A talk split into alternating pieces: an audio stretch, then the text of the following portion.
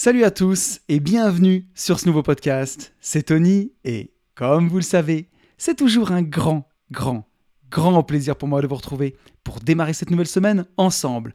Pour tous ceux qui ne me connaîtraient pas et qui me découvriraient aujourd'hui avec ce podcast, je suis lotisseur, marchand de biens, investisseur et je vis de mes investissements depuis 2018.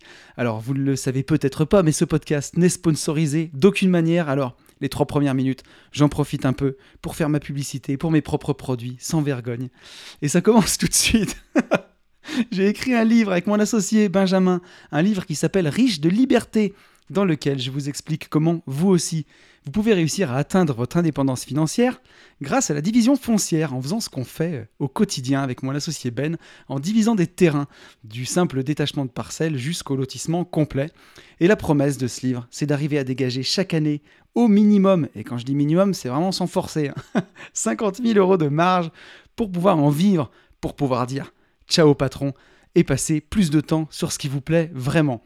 Ce livre qui coûte moins de 20 euros, il est dispo sur notre site www.abinvest.net slash boutique ou alors vous allez sur mon Instagram, vous tapez hâte une vie de liberté. Bon, il y a des underscores au milieu, mais vous devriez vous en sortir sur Instagram et vous allez voir euh, mon compte Insta, là où je suis le plus présent. Si vous avez envie de me parler, c'est en DM, c'est ici que ça se passe. Je réponds encore à tout le monde. Euh, vous avez euh, dans les stories travaux, dans les stories à la une, un avant-goût de la division foncière avec des, stories sur le terrain. Donc voilà, puis il y a aussi sur ma chaîne YouTube où vous retrouvez aussi ces podcasts, mais vous retrouvez pas mal de vlogs que j'ai fait sur, sur mes opérations de division foncière, donc ça, vous pourrez aller voir ça. Il y a vraiment beaucoup de contenu. Si jamais vous avez envie d'aller plus loin avec moi, j'ai une formation qui s'appelle Division foncière expert, où là, on rentre vraiment dans le détail, et vous avez plus d'infos bah, dans le lien de ma bio Insta ou dans le lien de ce podcast. On a aussi euh, bah, d'autres programmes de formation, notamment pour vous apprendre à gérer vos finances perso avec Ben, qu'on a fait tous les deux. Une formation pour apprendre à investir en bourse grâce aux ETF, où là c'est moi tout seul, comme un grand. On a une formation pour apprendre à investir en crypto avec euh, notre pote Max. Et maintenant on a une formation qui s'appelle Global Invest, qui est co-animée par, euh, bah, par mon pote Yann, avec qui j'ai mon deuxième podcast, Les Gentlemen Investisseurs, qui sort tous les vendredis à 10h. Et voilà, cette formation Global Invest, elle regroupe tout ça plus encore 20 heures de contenu inédit. C'est notre plus gros programme, le plus complet. Donc voilà, vous pouvez retrouver aussi en cliquant sur le lien dans la bio. Et on n'est même pas à 2 minutes 40 de podcast et j'ai déjà fini la pub. Donc on est pas mal. J'espère que vous avez survécu. Et on se retrouve tous les 15 jours dans ce podcast qui s'appelle lui aussi Une vie de liberté, comme moi, et dans lequel on apprend à être plus libre dans nos poches. Parce que oui, oui, oui, on va pas se mentir, on va pas se raconter des sornettes. Si on veut pouvoir profiter de tout ce que le monde a à nous offrir, il faut quand même un peu d'argent pour réaliser ses rêves. Mais on apprend aussi et surtout, et surtout, surtout, à être libre dans sa tête, puisque dans ce domaine, je viens de loin. Et tout l'argent du monde, parfois, n'y peut rien du tout si on a du mal à trouver bah, du sens dans sa vie ou à trouver le bonheur. Voilà, un peu plus d'argent ne résoudra pas le problème, mais se creuser un peu la tête, réfléchir tous ensemble, comme on le fait tous les 15 jours dans ce podcast, et eh ben ça peut nous aider. Être libre dans sa tête, ça, ça vaut tout l'or du monde. On va commencer ce podcast en remerciant tous les gens qui m'ont mis un podcast, un podcast, mais tout va bien, tout va bien. Je crois que je suis un peu trop en vacances en ce moment. Mais ça fait du bien, ça permet de couper, puis vous allez avoir un bel épisode en plus. Je vais remercier tous les gens qui m'ont mis un message suite au podcast de la semaine dernière. Un grand merci à Mathieu, Anthony, Gérald, Clément, Elopasque, Jean, Julien, Wendy, euh, Mathieu, Vanessa, Florian, Elmas, Karim, Cyril, Jérôme, Vincent, Xavier, Nimbus, Yann, François, Jérôme, Pascal, Master Imo Gold, Romain, Sonia, Tom et Madeleine. Un grand, grand merci à vous pour, euh, pour tous vos messages. Ça a été compliqué de trier cette semaine. Il y avait beaucoup de, messages suite au, dernier podcast. Mais on va s'en sortir. On va faire quelque chose de, sympa. On est 2067 euh, sur YouTube. Merci beaucoup à vous. On est 566 sur SoundCloud. On est à 323 notes sur Apple Podcast avec un nouveau commentaire. Donc merci à Badjack pour ton commentaire 5 étoiles. Et il m'a marqué jamais dans la tendance, mais toujours dans la bonne direction, Tony. Bah merci à toi. Alors ça, c'était la devise de la Scred Connexion pour les amateurs de rap, et j'en parle aujourd'hui puisque le dernier podcast, vous l'avez peut-être pas écouté. Si vous l'avez pas écouté, faut aller absolument l'écouter. C'était le podcast avec Thibaut de Bye Bye Patron sur les punchlines de rap. On va avoir le temps de revenir dessus. Mais donc merci beaucoup pour ton message. Et quelque part, c'est un peu ce que j'essaye de faire, hein, de pas être trop dans la tendance. Mais bon, si je suis toujours dans la bonne direction, ça va. En tout cas, je suis content que ce podcast vous plaise. parfois je me rends compte qu'il ressemble peut-être à, pas beaucoup d'autres podcasts. Euh, et c'est ce que j'espère. Et c'est enfin pas c'est ce que j'espère en tout cas, c'est quelque chose dont, je suis aussi content, puisque voilà, revenir sur, sur vos messages, partager ensemble, c'est quelque chose qui me plaît, qu'on ait cette relation ensemble. Ça, c'est vraiment cool. On est 6712 sur Instagram. N'hésitez pas à me rejoindre là-bas. Pour l'instant, j'arrive encore à répondre à tout le monde. Et c'est la meilleure façon aussi, une des très bonnes façons de communiquer ensemble sur cette plateforme. Avec les messages privés, ça va super bien. Et donc encore un grand merci à tous ceux qui prennent le temps de liker, mettre des commentaires aux épisodes. Ça aide à référencer ce podcast. Et aujourd'hui, dans cette guerre de visibilité sur les réseaux, il y en a bien besoin. On va passer aux petites news. Bon, bah, les news, c'est les vacances en ce moment. C'est en pleine vacances. J'ai pris un peu d'avance pour enregistrer le podcast de, cette semaine, pour enregistrer l'interview qui va suivre, que vous allez avoir. Et j'enregistre euh, bah, cette première partie à la fin du podcast, juste avant sa sortie. Donc, c'est vraiment sympa. Et je peux vous dire que je suis en pleine vacances et que j'en profite. Ça fait vraiment du bien. Et je suis aussi, du coup, très content de, de vous retrouver et de d'être avec vous quelque part en vacances au moment où vous écouterez ce podcast. Donc pour les petites news, la soirée de fin d'année qui aura lieu le 26 novembre, la soirée de fin d'année du podcast des Gentlemen Investisseurs. Il y aura Yann, il y aura mon associé Ben. Pour l'instant, on est quasiment 150 et il reste encore 8 places avant d'être complet. Donc euh, voilà, avant que je dise au traiteur on arrête, si ça vous intéresse, il y a le lien dans la bio, n'hésitez pas ou écrivez-moi sur Instagram. Il reste plus que 8 places. Si vous avez envie de passer une soirée entre investisseurs, et Dieu sait à quel point ça booste. Je vais faire une petite dédicace à, Romain. Romain qui était là la semaine dernière. J'ai organisé, enfin j'ai organisé.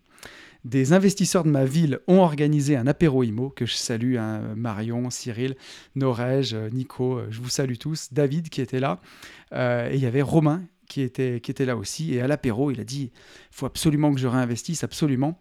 Et le lendemain, il était tellement motivé qu'il a passé sa journée sur le bon coin. On va pas dire qu'il était au boulot quand même, mais le soir, il a visité, il a fait une offre, elle a été acceptée. Donc, euh, ces, apéros IMO, ces soirées IMO, c'est des trucs qui boostent. Donc, euh, ben voilà, n'hésitez pas à venir. Euh, sur quoi je voulais revenir Sur les petites news? Ah, sur ce qui s'est passé dans la semaine quand même. Hein. Suite au, dernier podcast, si vous l'avez écouté jusqu'au bout, aujourd'hui je spoil pas grand chose, mais avec Thibaut, on a enregistré, on a enregistré un titre de rap.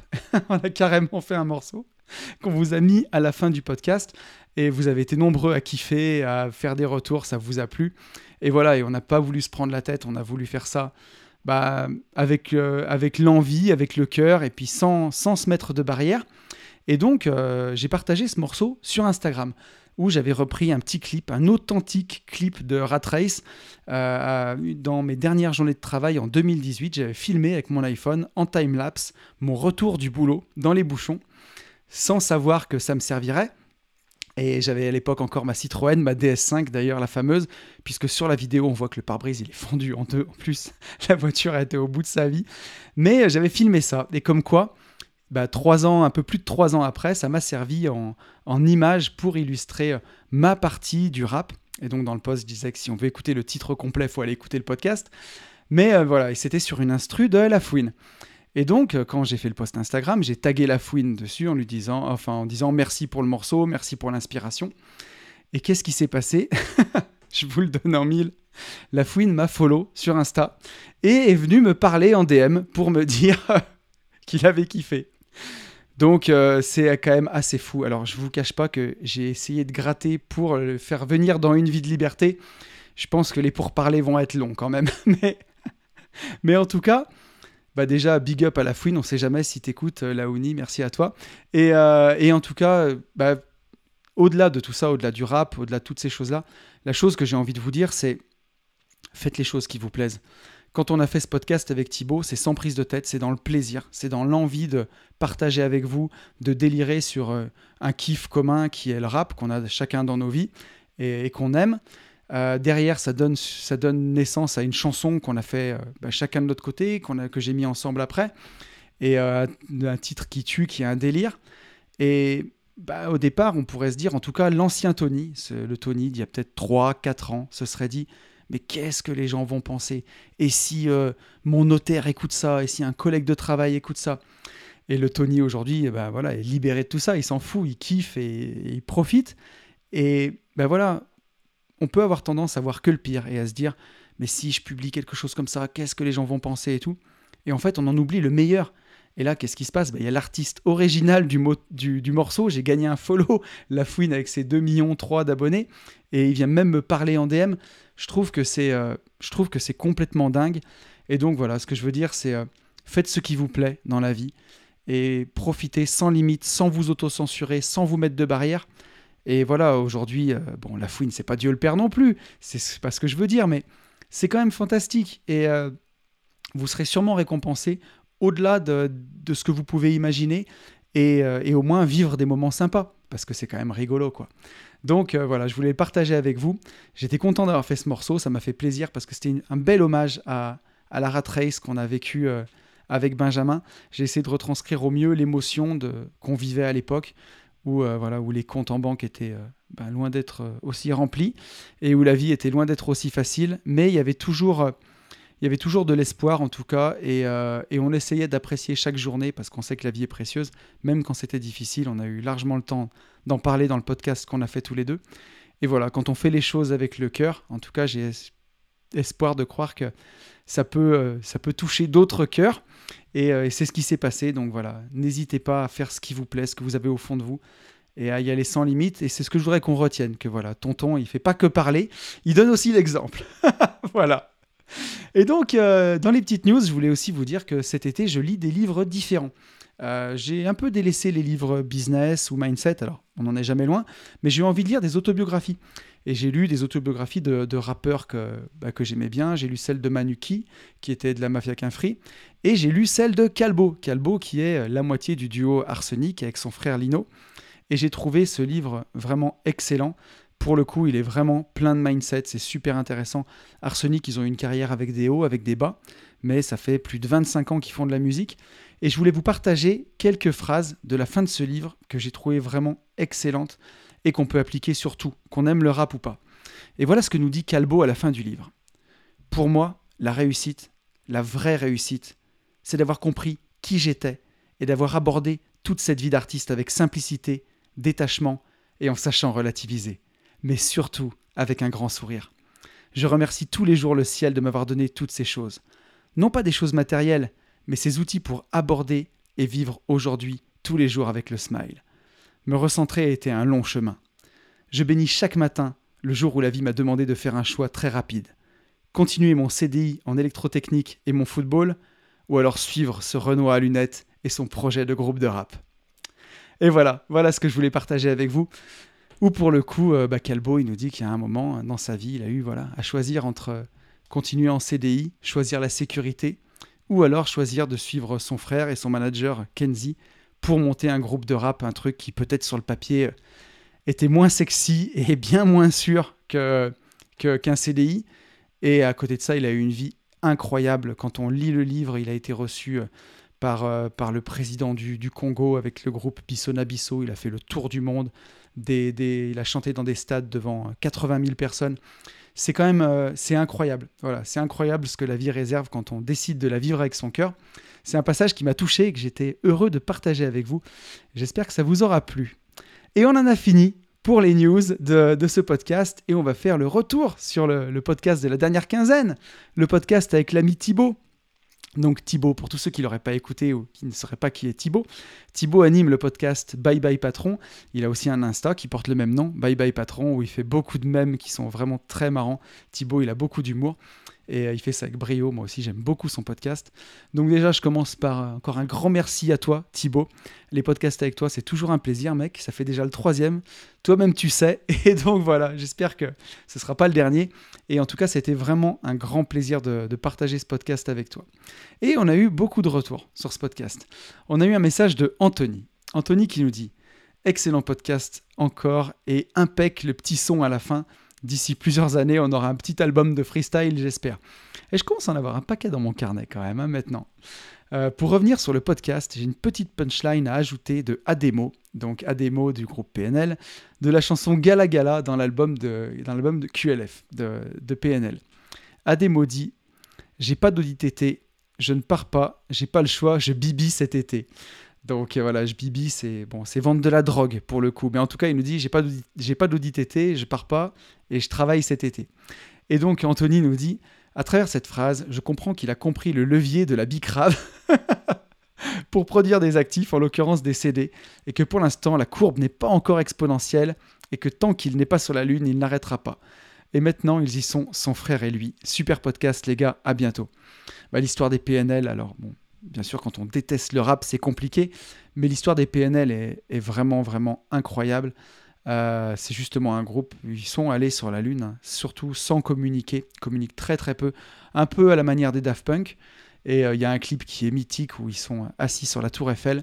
Et donc pour des Parisiens, j'imagine que pour eux, c'est un peu le toit du monde, la tour Eiffel. C'est niveau émotion, c'est quand même vraiment balèze.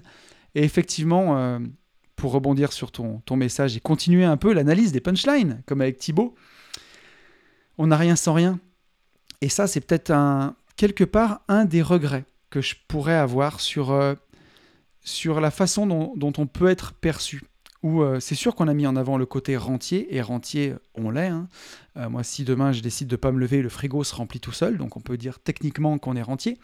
Par contre, tout ça, c'est pas tombé du ciel, et euh, il a fallu énormément, énormément travailler à une époque, travailler avec sa tête, travailler avec sa sueur, ou travailler avec son mal de ventre quand il y avait beaucoup de pression.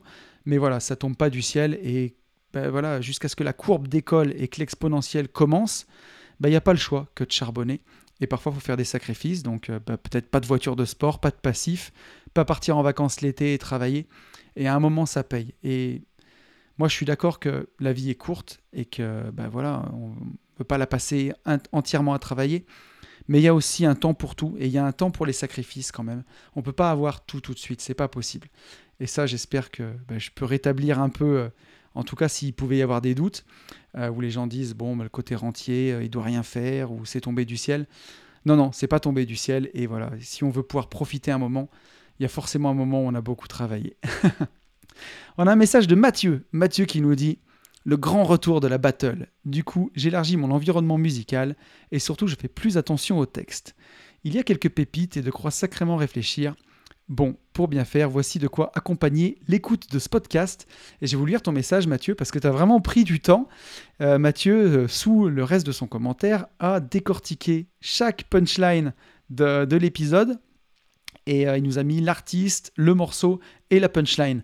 Donc voilà, si vous êtes passé à côté de quelque chose, n'hésitez pas à aller voir le commentaire de Mathieu sous la vidéo YouTube où il a repris tout ça. Donc je voulais te remercier pour ton travail, Mathieu, et le temps que tu as dû passer à faire ce, commentaire parce que tu as dû y passer, à mon avis, euh, au moins une demi-heure. Donc, euh, un grand, grand merci à toi.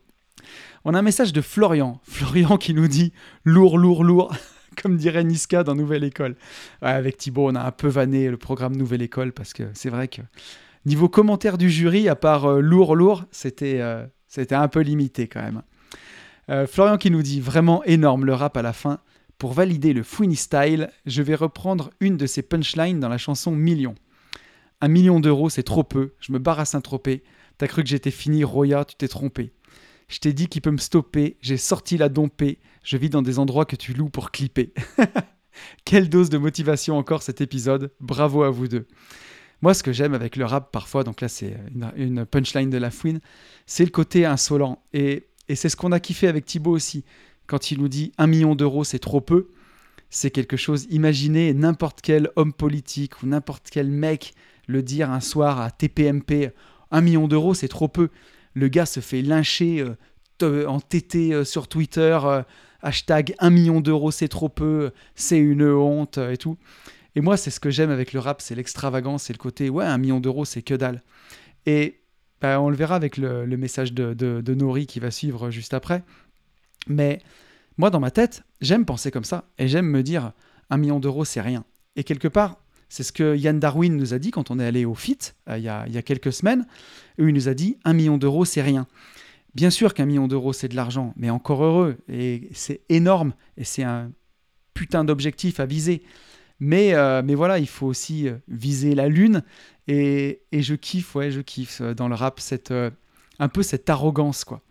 Euh, et, je trouve que c'est chouette. Et en tout cas, ça me motive. Moi, c'est vraiment, quand j'entends ces punchlines, quand j'entends tout ça, c'est des choses qui me motivent, qui me poussent à me dépasser, à avancer, à aller chercher plus loin. Et puis, tout simplement, à, voir jusqu'où on peut aller. Parce que une fois qu'on a bien avancé dans son indépendance financière, que le frigo se remplit tout seul, qu'on a une bonne mentalité minimaliste et, et voilà, qu'on arrive à kiffer les choses simples de la vie.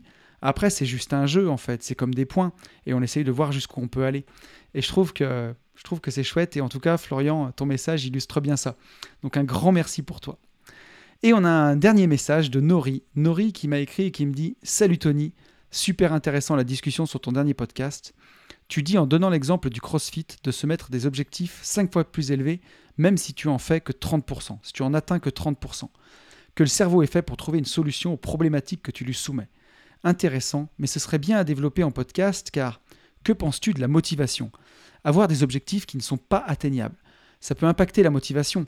Bref, piste de réflexion si tu as 5 minutes sur un de tes podcasts. Je suis d'accord que viser la Lune, c'est le truc qui fait que si on a déjà atteint la stratosphère, on est bien.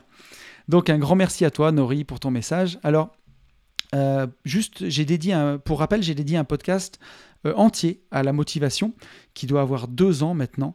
Euh, j'ai pas, j'ai pas révisé avant, donc je sais plus comment il s'appelle, mais c'était à peu près il y a deux ans. Euh, j'ai dû faire ça en mars ou avril 2020, qui est assez intéressant. Et, et si tu veux, la motivation pour moi, au final, la meilleure, c'est celle qui est intrinsèque. Quand tu veux quelque chose plus que tout, et quand ça, quand tout ce que tu fais a du sens, quand l'objectif que tu vas chercher a du sens pour toi, alors la motivation, elle est intrinsèque. Et en fait, ce que tu as besoin au quotidien, c'est pas de motivation, c'est de discipline. Moi, tu vois, j'ai besoin de motivation, par exemple, pour tondre mon jardin. Je me dis, euh, bon, Tony, euh, là, c'est un peu trop haut, c'est moche. Euh, s'il y a des gens qui viennent, ils vont trouver que c'est négligé. Il faut que tu te, il faut que tu y ailles là, tu vois. Et c'est de me dire, après, ce sera joli, qui me motive. Mais j'ai besoin de motivation pour faire ça. Euh, aujourd'hui, pour chercher des opérations immobilières, pour investir en bourse, pour me former, j'ai pas besoin de motivation. Elle est vraiment, elle est intrinsèque si tu veux. C'est euh, c'est inné. Donc, euh, quand on fait ce qu'on aime, quand on est dans son vraiment son élément, je pense qu'on a presque plus besoin de motivation. Ce dont on a besoin, à mon sens, c'est bien plus de discipline, tu vois.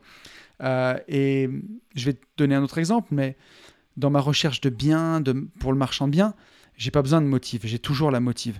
Par contre, j'ai la discipline de recevoir tous les matins euh, mon alerte du Bon Coin, mon alerte des sites de recherche pour faire mes recherches.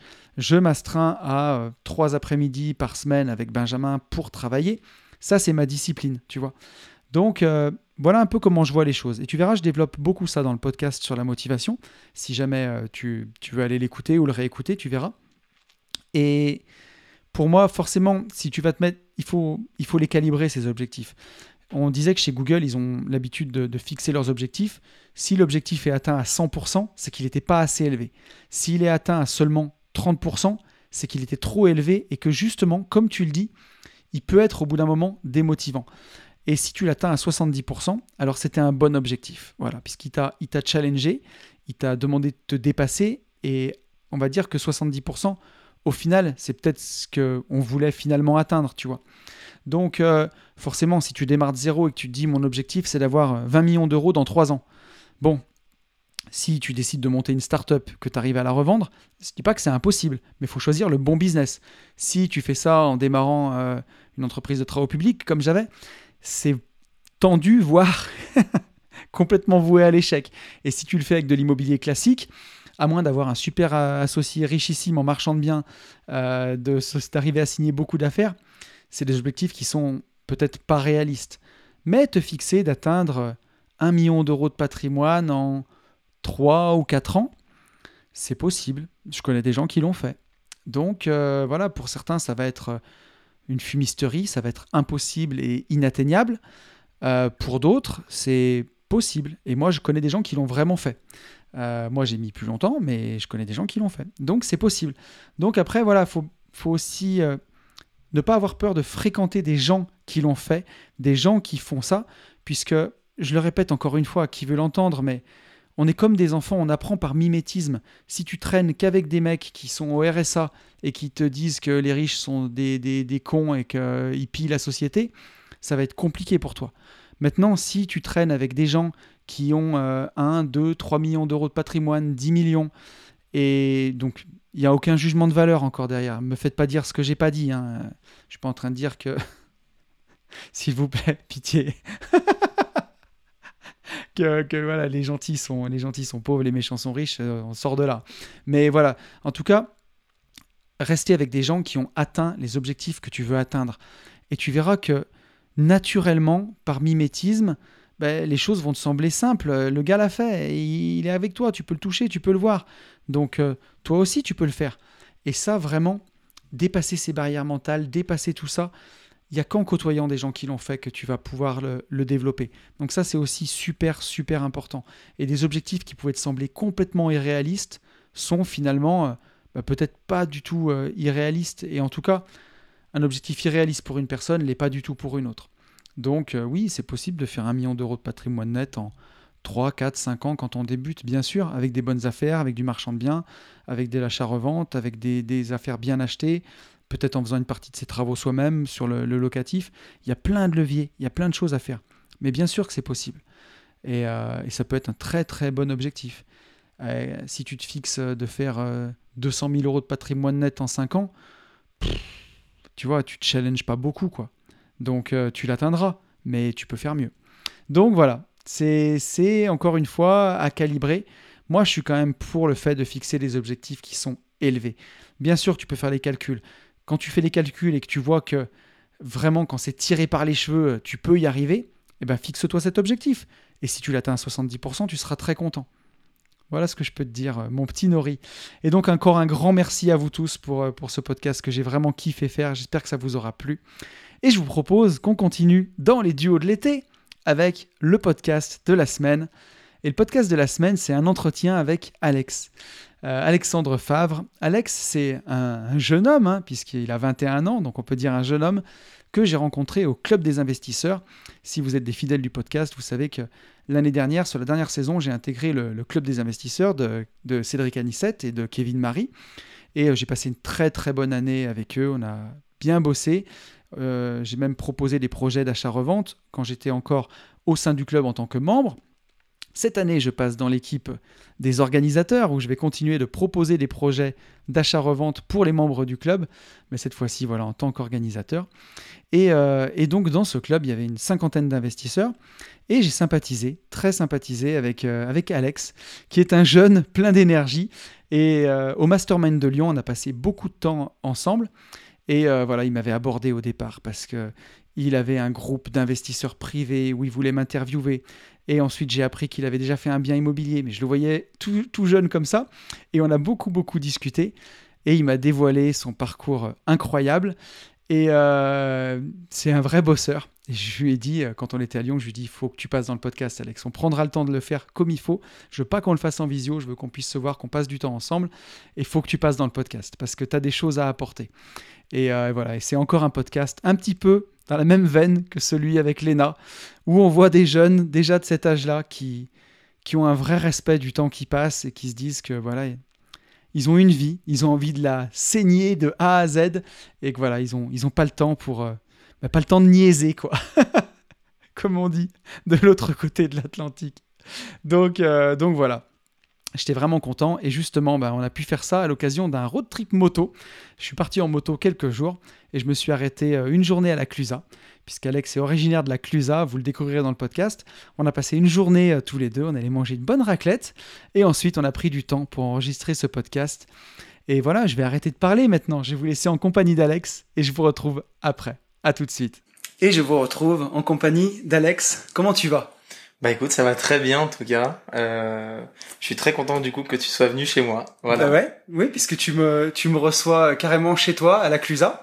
Voilà, c'est ça. Et c'est cool. J'ai fait la route en moto ce matin. Ça s'est bien passé. On est allé au resto. On a bien mangé. on a on a très très bien mangé. Voilà, donc euh, il faudra qu'on soit énergique. Ouais. Et j'ai fait un petit coup de canif dans mon défi euh, Summer Body 2022, mais là je pouvais pas résister parce que la raclette pour les Attends, c'est Savoyard ou c'est Haut-Savoyard ici? Je vais dire des bêtises là. Ici on est en Haute-Savoie. c'est Haute-Savoie. Attention, hein, tu sais, c'est comme la. Ouais. Tu sais, nous on aime bien faire le parallèle, c'est comme la couture et la haute couture. on confond pas les deux, d'accord? Ouais. Ok. Pour les Savoyards qui nous écoutent, on vous kiffe. mais euh, mais ouais, euh, je voulais pas faire d'impair parce que je sais que vous êtes délicat, vous êtes tatillon sur le sujet. Mais euh, mais ouais, donc en Haute-Savoie, euh, ben on mange la raclette tout le temps quoi. Voilà, tout, toute l'année. C'est ça. En fait, on n'a pas de saison. Euh, tu sais, les gens aiment bien euh, penser qu'en général, il y a toujours des saisons, etc. Mais non, non, nous, on casse un peu les codes et euh, c'est toute l'année. Et t'as vu? Ça s'est bien passé? Ça s'est très bien passé. Bon, bah, C'était voilà. délicieux. On a passé un excellent moment. et, euh, et donc, Alex, j'ai voulu te recevoir dans le podcast parce que j'avais reçu Léna. Alors, je sais pas si tu avais écouté ce podcast que j'avais Bien fait. sûr. Tu l'avais écouté? Bien sûr. Et, euh, et Léna était euh, voilà très jeune et déjà très entreprenante et, euh, et, et voilà et euh, enfin très entrepreneuse. Et toi, t'es euh, jeune entrepreneur aussi de 22 ans? Je dis pas de bêtises. 21. 21. Ah oui, t'as pas 21. encore des 22. Non, j'ai pas encore les 22. C'est cette suis- année. T'es 2000. Ouais, toi? exactement. Je suis 2000. C'est ça. Fin d'année euh, octobre. Donc, Donc 21 bientôt. ans. Voilà. Et euh, je t'ai rencontré bah, au club des investisseurs que, de Cédric Anissette que j'avais intégré euh, bah, sur la, la saison dernière. Et euh, on a bien sympathisé. Et puis, euh, on était où quand on a discuté? On était à Lyon, je crois. On était au Mastermind de Lyon. Voilà. Voilà, avec Cédric et, et du coup effectivement on a eu, on a eu l'occasion de bien bien parler. C'était des, très très bons moments. Et tu me, tu me racontais ton parcours.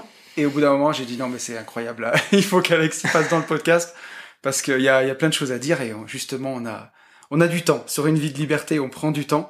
Et euh, je dis ça en rigolant parce qu'on a eu beau, on a eu discuté de un peu de nouvelles stratégies pour être visible quand on était au resto tous les deux et que bah, ça s'orientait vers des TikTok, des YouTube Shorts, des choses comme ça.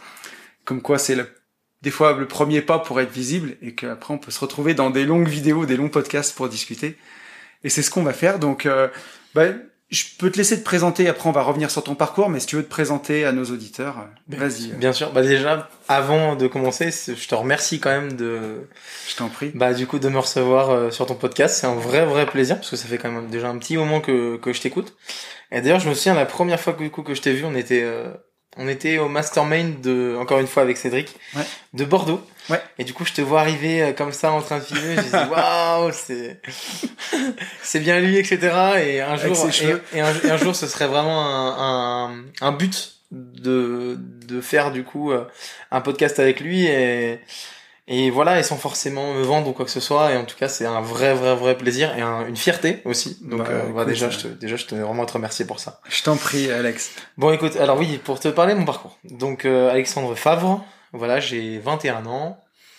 Euh, depuis, donc je suis dans le club effectivement de Cédric Anissette, donc depuis euh, un an maintenant. Ouais. Voilà, au club des investisseurs.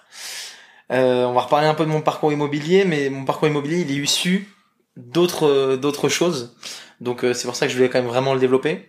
Ouais. Donc moi de base, euh, je suis né par ici, voilà, en Haute-Savoie vers Annecy.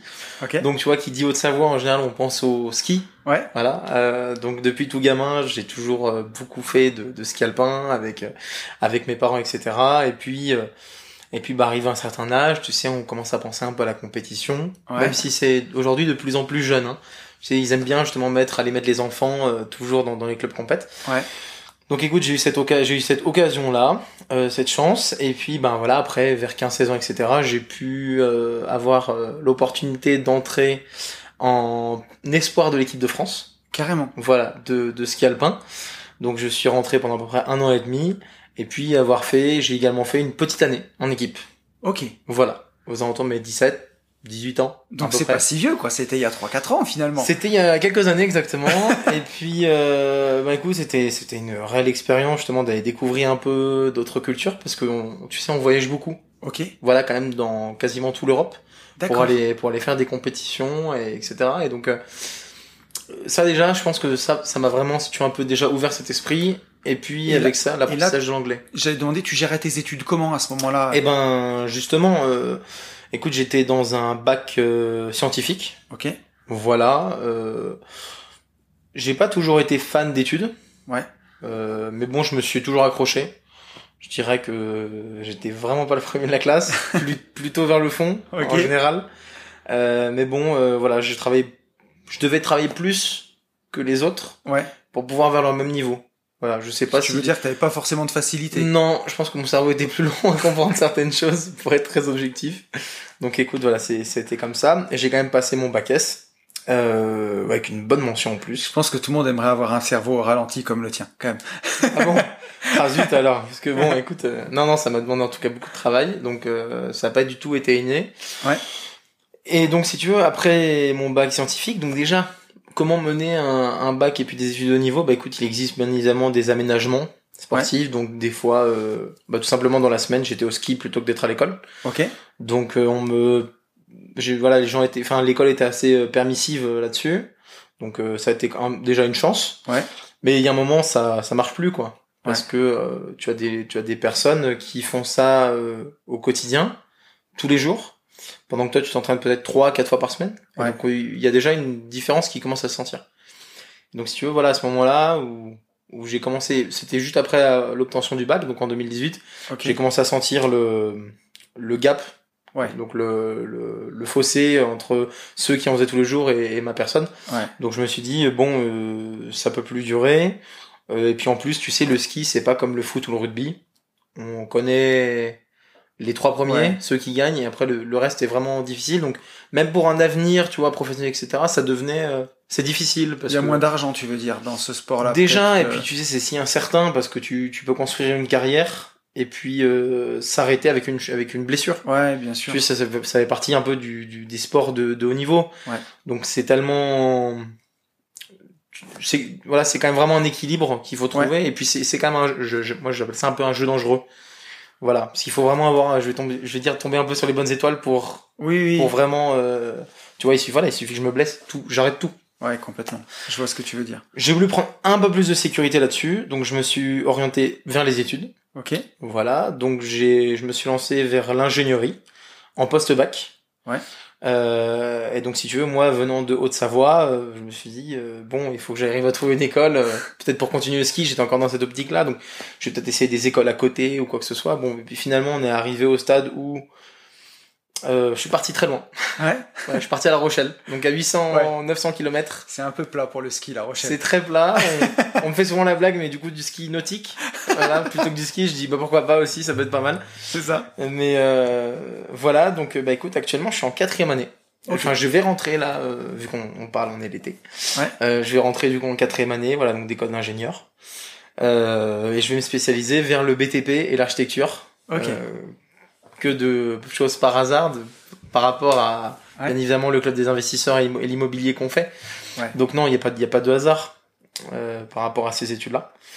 Donc voilà, si tu veux. Et puis bah, au niveau du, du au niveau du ski, quand même, j'ai Ouais. pas arrêté. Euh, ça reste une passion euh, depuis tout gamin. Donc je me suis réorienté vers un monitorat. Ok. Voilà, pour devenir moniteur de ski alpin. D'accord. Donc, euh, Donc là, t'en es, t'en es où sur, euh, sur le monitorat de ski alpin? Et ben écoute, sur le monitorat, on va dire que j'ai à peu près fait les deux tiers. Ok. Voilà de la formation. Alors pour ceux qui, qui ne savent pas, le, le monitorat euh, pour devenir moniteur de ski alpin, c'est euh, un diplôme qui est extrêmement long à avoir Ouais. et extrêmement difficile parce que euh, très fermé. C'est à peu près 5 ans d'études aussi. Ok. Et alors ça, Voilà. comment tu l'orientes? Euh, Je veux dire, comment tu le casses dans ton emploi du temps d'ingénieur? Parce que t'es à Oui. l'école à La Rochelle. Oui. Comment tu fais le monitorat en même temps? Oui, alors écoute, euh, euh, c'est encore une fois, tu sais, tout- je pense, moi je pense que tout est possible avec tout le monde. Ouais. Il faut, c'est juste savoir, bon, forcément, je veux dire bien parler, mais euh, j'ai tout simplement, j'en ai tout simplement parlé à mon école. Ouais. Voilà. Alors qu'on est quand même, ils sont quand même à l'autre bout de la France. Ouais. Je, voilà, je leur ai dit que c'est ce que je faisais et que c'est ce qui m'animait et que sans ça, euh, bah, je pouvais pas continuer. Mais que je souhaite quand même continuer les études et en parler de ça. Donc ils ont réussi à me mettre un aménagement sportif. Ok. Voilà, donc mes deux ans de prépa, parce que tu sais que quand tu rentres en école d'ingénieur en post-bac, tu fais deux ans de prépa euh, C'est ça. euh, intégré. Ouais. Et donc j'ai fait, à la base de deux ans, j'ai fait trois ans. D'accord. Tu l'as Voilà. fait en trois ans. Donc un aménagement euh, particulier, vraiment pour ma personne, donc ils ont été très compréhensifs. Je les remercie sincèrement, parce que du coup ils m'ont, ils m'ont permis, si tu veux, de... Moi c'est mon carburant. Ouais. En fait, donc si j'en, si j'en fais pas, euh, je, je sais pas si je fais une dépression, enfin, je, je sais pas si je vais faire une dépression comme ça, mais c'est, c'est voilà, il me manquera quelque chose. Ouais. Euh, voilà, donc pour expliquer un peu plus techniquement, j'en faisais le week-end. Ok. De décembre à avril, Ouais. je partais le week-end, je prenais l'avion. Donc je suis désolé pour euh, tous ceux qui nous écoutent pour le bilan carbone, j'en suis sincèrement désolé. Pas très bon là. Ouais. Là, par contre, je suis pas très bon, mais bon, je me rattrape. euh, J'essaie de me rattraper euh, là, à la Clusa, en tout cas, là où on est, en étant assez, Ouais. assez, assez, écolo là-dessus. Mais voilà, donc je faisais ça les week-ends et puis les vacances. Ok. Les vacances de février, les vacances de décembre. Ouais. Ça me permet déjà de, de donner des cours, ce qui m'anime, Ouais. sincèrement. Et puis euh, voilà, de réussir à compléter ça avec euh, les études d'ingénieur. Ouais. Voilà. Et puis. Donc tu vois, voilà, déjà. euh, Rien que ça. Donc déjà, ouais, la, no- la notion de vacances euh, au sens où on l'entend, parce que moi, je replace toujours les choses dans le contexte. Oui.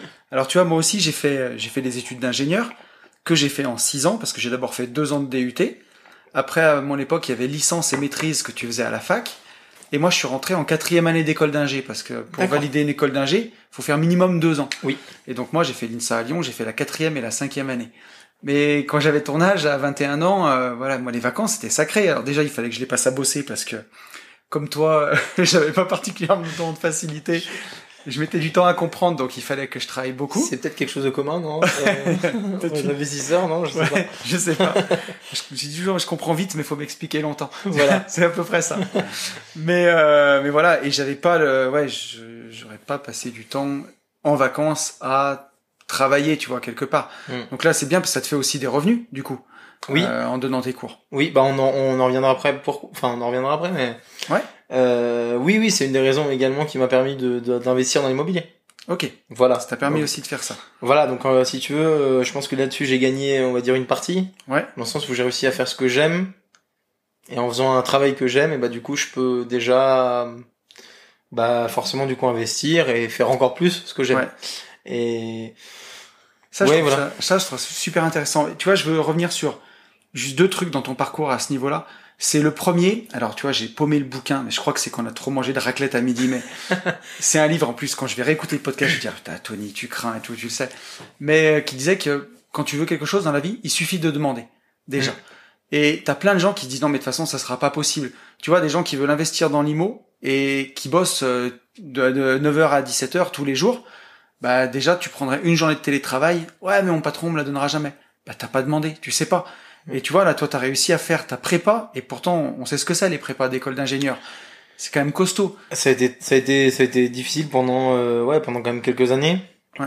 Beaucoup de, bah beaucoup d'échecs. euh, et puis voilà. Et puis ouais, il y a un moment franchement, euh, je me souviens toujours de ce jour où je prends, euh, je suis en train d'étudier, puis à un moment, euh, je pète un câble, puis je prends tous les bouquins, puis je les jette par la fenêtre, quoi. Ouais. Puis c'est pas grave, et puis on, on les ramasse après, mais, mais, mais voilà, on pète un câble, ouais, c'est sûr. Je veux bien te croire. Ouais. Mais ça fait partie du. du truc. Mais on n'a rien sans rien non plus quoi quelque part tu vois. Mais du coup, tu parlais de vacances. Ouais. Bah, c'est vrai que C'était ça c'est Bah moi en fait mes vacances je les considère que euh, être au ski de parce que bon c'est alors c'est c'est très fatigant d'un point de vue de la fatigue euh, mais je trouve je considère quand même que c'est des vacances mais euh, être au ski de 9h jusqu'à 17h Ouais. sans forcément manger le midi parce que tu sais un moniteur de ski alpin ça on n'a pas trop le temps de manger le midi Ouais. donc c'est voilà on doit vraiment faire euh, pas mal sûr. d'heures etc j'imagine. Donc c'est très fatigant d'un point de vue physique mais de l'autre côté vu que j'avais déjà le physique avec euh, l'équipe de France Oui. Ouais, enfin, on va dire que j'arrivais à peu près à m'en sortir, même si bon, honnêtement, euh, c'est c'est quand même très hard. Mais euh, euh, d'un point de vue mental, ça, par contre, c'était un soulagement. Ouais. Voilà, c'est ça qui me. pff, Oui oui c'est ça tu t'es dans quelque chose que t'aimes quoi. Mon cerveau il soufflait. Voilà. Ouais je comprends. Mon corps lui il soufflait pas. Ouais. Mais mon cerveau ouais, lui il soufflait. Et c'est ça, tu vois, le deuxième point sur lequel je voulais insister, c'est que même aussi jeune que toi, on peut déjà commencer en exploitant nos propres forces, tu vois. Tu te dis, ben moi, je suis passionné de ski, je voulais peut-être en faire une carrière, Mm. puis je me rends compte que finalement, c'est pas ça. Mais j'ai quand même ça dans ma besace, mon passé de, de skieur de haut niveau. Attends, comment je peux l'exploiter? Si je passe mon monitorat de, de, de, de, de, de prof de ski, eh ben, je peux gagner de l'argent et ça peut commencer déjà à m'aider pour investir Ouais. et en plus en faisant quelque chose que j'aime quoi. Donc euh, même même jeune comme toi, on peut déjà ben, avoir un peu de recul sur tu Mm. vois ce qu'on a déjà dans notre bagage pour le mettre en pratique et puis euh, gagner de l'argent avec ce qu'on sait faire quoi. Bah totalement en fait c'est juste j'ai déjà enfin je me disais bon comment est-ce que je peux commencer à gagner mes des, des petits revenus euh, enfin petit euh, excuse-moi mais Oui. moniteur de ski on, ga- on gagne bien sa vie quand même dire. Je excuse-moi te laissais le dire. je suis insolent euh, auprès des auditeurs mais non non moniteur de ski on, on gagne quand même très très bien sa vie même si je suis stagiaire aujourd'hui donc euh, voilà je gagne quand même moins que les autres mais euh, mais moi c'est vrai que je voulais vraiment revenir euh, sur quelque chose c'était euh, euh, ah bah c'est je l'ai perdu C'est pas grave. c'est pas grave je vais attends attends je vais le retrouver Ça va revenir. Ouais, ouais, ouais. Mince. T'inquiète pas, on n'est pas Ouais, pressé. Non, On est tranquille. Je, je, je reviendrai. Ah non, ça, ça me paraissait important. Mais bon, tant pis. Tu vois, c'est, s'il y Bon. y a des choses qui doivent partir. Quand ça quand ça revient, tu me tu me coupes. Je te redis. Je voulais, moi, alors, euh, j'allais poursuivre sur ton, ton parcours. Donc, tu viens d'avoir ton bac, euh, tu t'orientes sur l'école d'ingénieur, tu commences ton monitorat de prof de ski. Comment arrive l'immobilier là-dedans? À quel moment ça arrive dans ta Bah, vie? du coup, j'ai retrouvé. Ah, bah Parce- voilà. Non, mais j'ai retrouvé parce que du coup, c'est en lien. Ouais, c'est pour ça. Tu vois, j'allais faire naturellement. Alors, vas-y. Euh... Bah écoute, en première année d'école d'ingénieur, je me retrouve dans une petite résidence Ouais, euh, étudiante. Tu sais, les, les voilà, les résidences euh, pour les étudiants qui viennent d'arriver, etc. ok. Et puis je suis voisin à côté d'un à côté d'un d'un garçon aussi très gentil et si tu veux lui était déjà un peu dans toutes ces facs de business et business school etc Ok. donc il avait déjà un peu ce- cet esprit là donc moi j'aime bien quand même parler avec des gens même si très timide de nature je pense Ouais. que j'ai beaucoup évolué depuis mais de base je suis quand même assez introverti et je suis vraiment je pense que je me suis vraiment transformé en quelqu'un de extraverti Je pense Mais- parce que j'aurais pas, je te voyais pas comme quelqu'un de timide. non non de base je, comme suis très univers jeux vidéo si tu vois un peu le type d'univers Ok. très jeux vidéo très renfermé et voilà D'accord. Et donc du coup, je discute avec euh, avec ce garçon et euh, et tu sais, il me il me dit, euh, tu sais, les études, euh, c'est pas si important. Sauf que tu sais, moi, je viens d'entrer en école d'ingénieur. c'est que pour moi, c'était le graal. euh, C'est ça. Tu comprends? Et euh, il me dit ça. Et je lui dis non mais qu'est-ce que tu racontes? Et du fois, je suis un peu fébrile. Et là, il me il me donne un livre. Ouais. Et il me tend euh, Robert Kiyosaki. Père riche, père pauvre. Père riche par pauvre. Dans ta, dans ta première semaine d'école d'ingénieur, quoi. Dans bah c'est la deuxième semaine. Oh ouais, putain, énorme. exactement. Ok. Donc tu on reprend le contexte. Je pars pour minimum 5 ans d'études. Ouais. Tu vois, je me dis bon, après voilà, derrière, je vais avoir une belle carrière en entreprise, etc. Et puis j'ai le garçon qui, qui me tend un livre, comme ça, et bah écoute, j'ai commencé à regarder un peu le résumé, etc. Je me suis dit bon, c'est pas mal, j'ai commencé à le lire, et là, euh, oh, la vache quoi. Je me suis pris la, la plus grosse claque de ma vie, je pense, euh, d'un point de vue mindset. Mais c'est ouf, hein, parce que ce livre, c'est la claque que j'ai prise moi. C'est, je l'ai passé à mon associé Ben Ouais. quelques années après. C'est la claque qu'il a pris. Ouais. Euh, J'en parlais avec Delphine Pinon quand elle est passée dans le podcast. C'est la claque aussi qu'elle a pris. Je crois qu'il a mis une décalote à tout le monde. A, Kiyosaki, euh, Paris Pavot, il a mis vraiment des... Donc pour ceux qui l'ont pas encore lu, franchement, je... Ouais. Vous arrêtez tout euh, ça. après après ce podcast. Après, après ce podcast, mais vous arrêtez tout et vous allez le- vous l'achetez, vous le commandez et vous le lisez surtout. Ouais.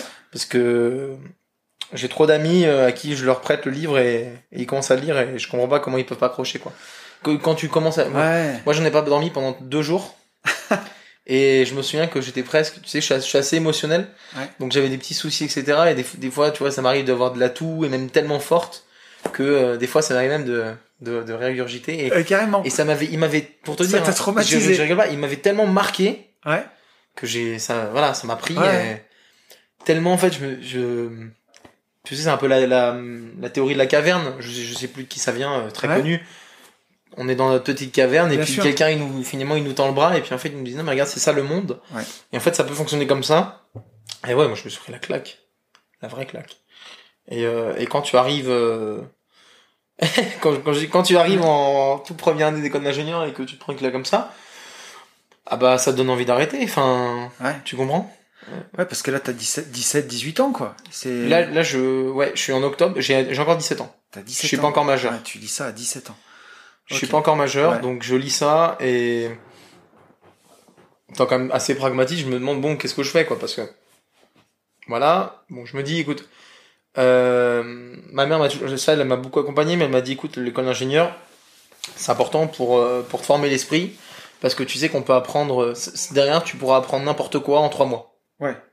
On en, on en parle encore tout Non, à l'heure à- ouais, à, c'est table. C'est c'est le propre de- du métier d'ingénieur pour ceux qui connaissent pas, c'est ce qu'on nous dit.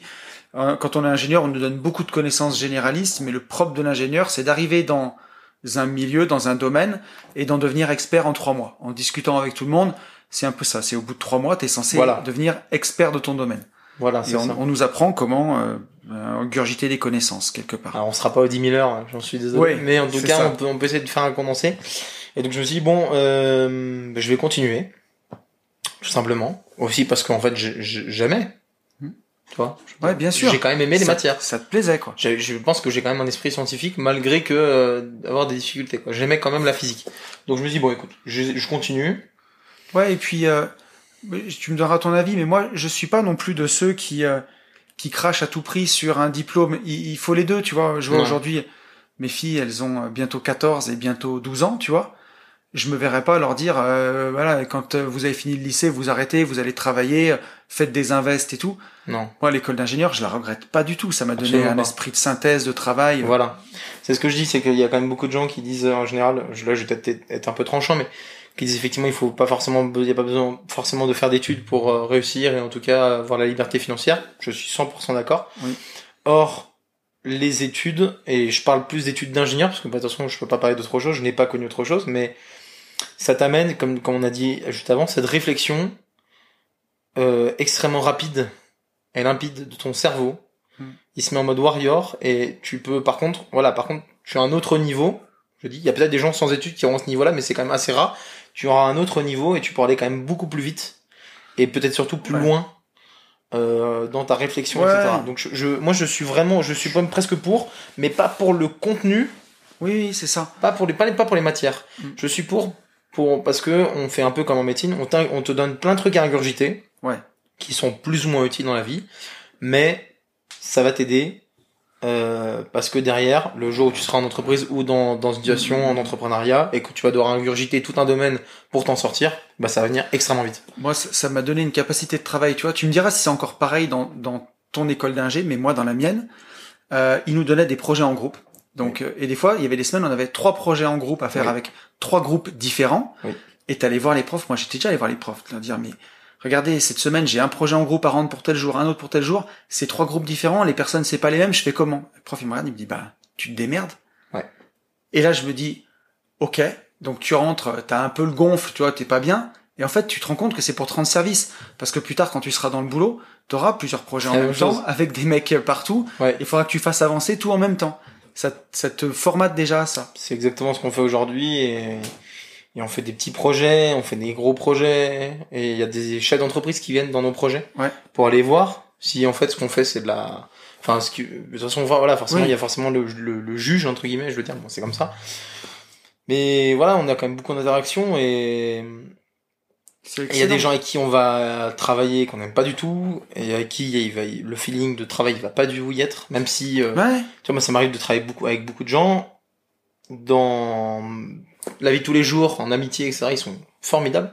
Dans le travail, ça, ça me correspond pas. Ce n'est pas Ouais. mes valeurs. Donc, déjà, d'une, ça permet de, comme tu dis, de savoir se démerder. Et de deux aussi, de apprendre avec, qui tu as des facilités dans le travail ou non. Parce qu'il y a quand même des, des profils types, tu vois, qui, qui sortent un peu.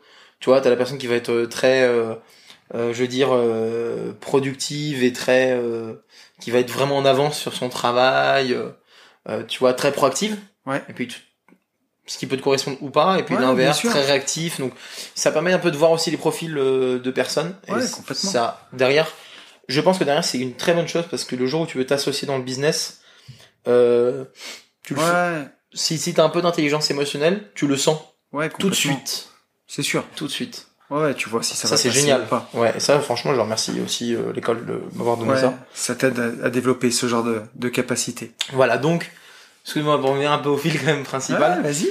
Euh, voilà, donc du coup, j'ai cet ami-là qui me donne euh, Kiyosaki, je lis Kiyosaki, et après, écoute, je, tout simplement, je vais regarder des vidéos sur Internet. Ok. Parce que, comme je t'ai dit, j'ai espacé un peu de geek, Ouais. qui, euh, si tu veux, ça c'est une, une des barrières. Voilà, c'est là où je voulais en dire tout à l'heure, c'est, il m'a mis ce livre-là, et avec, tu vois, moi j'étais déjà dans cet univers un peu YouTube, où euh, tu peux tout apprendre. Ouais. Et en fait, je l'ai senti qu'on pouvait tout apprendre. Donc déjà, il y avait des barrières qui sont parties. En mode, non, mais de toute façon, ça, ça, je peux pas l'apprendre avec ça. Par contre, je voulais savoir, je comprenais pas, parce que j'avais des, des amis, leurs parents étaient euh, dans les plus hauts salariats qui existent, euh, dans les patrons de chez Naval Group, donc dans, dans les plus gros groupes euh, français, voire euh, européens, voire mon- mondiaux, Ouais. et de différentes choses, donc salariés. Et, euh, et pourtant, je comprenais pas pourquoi euh, ces gens-là, ils avaient pas des...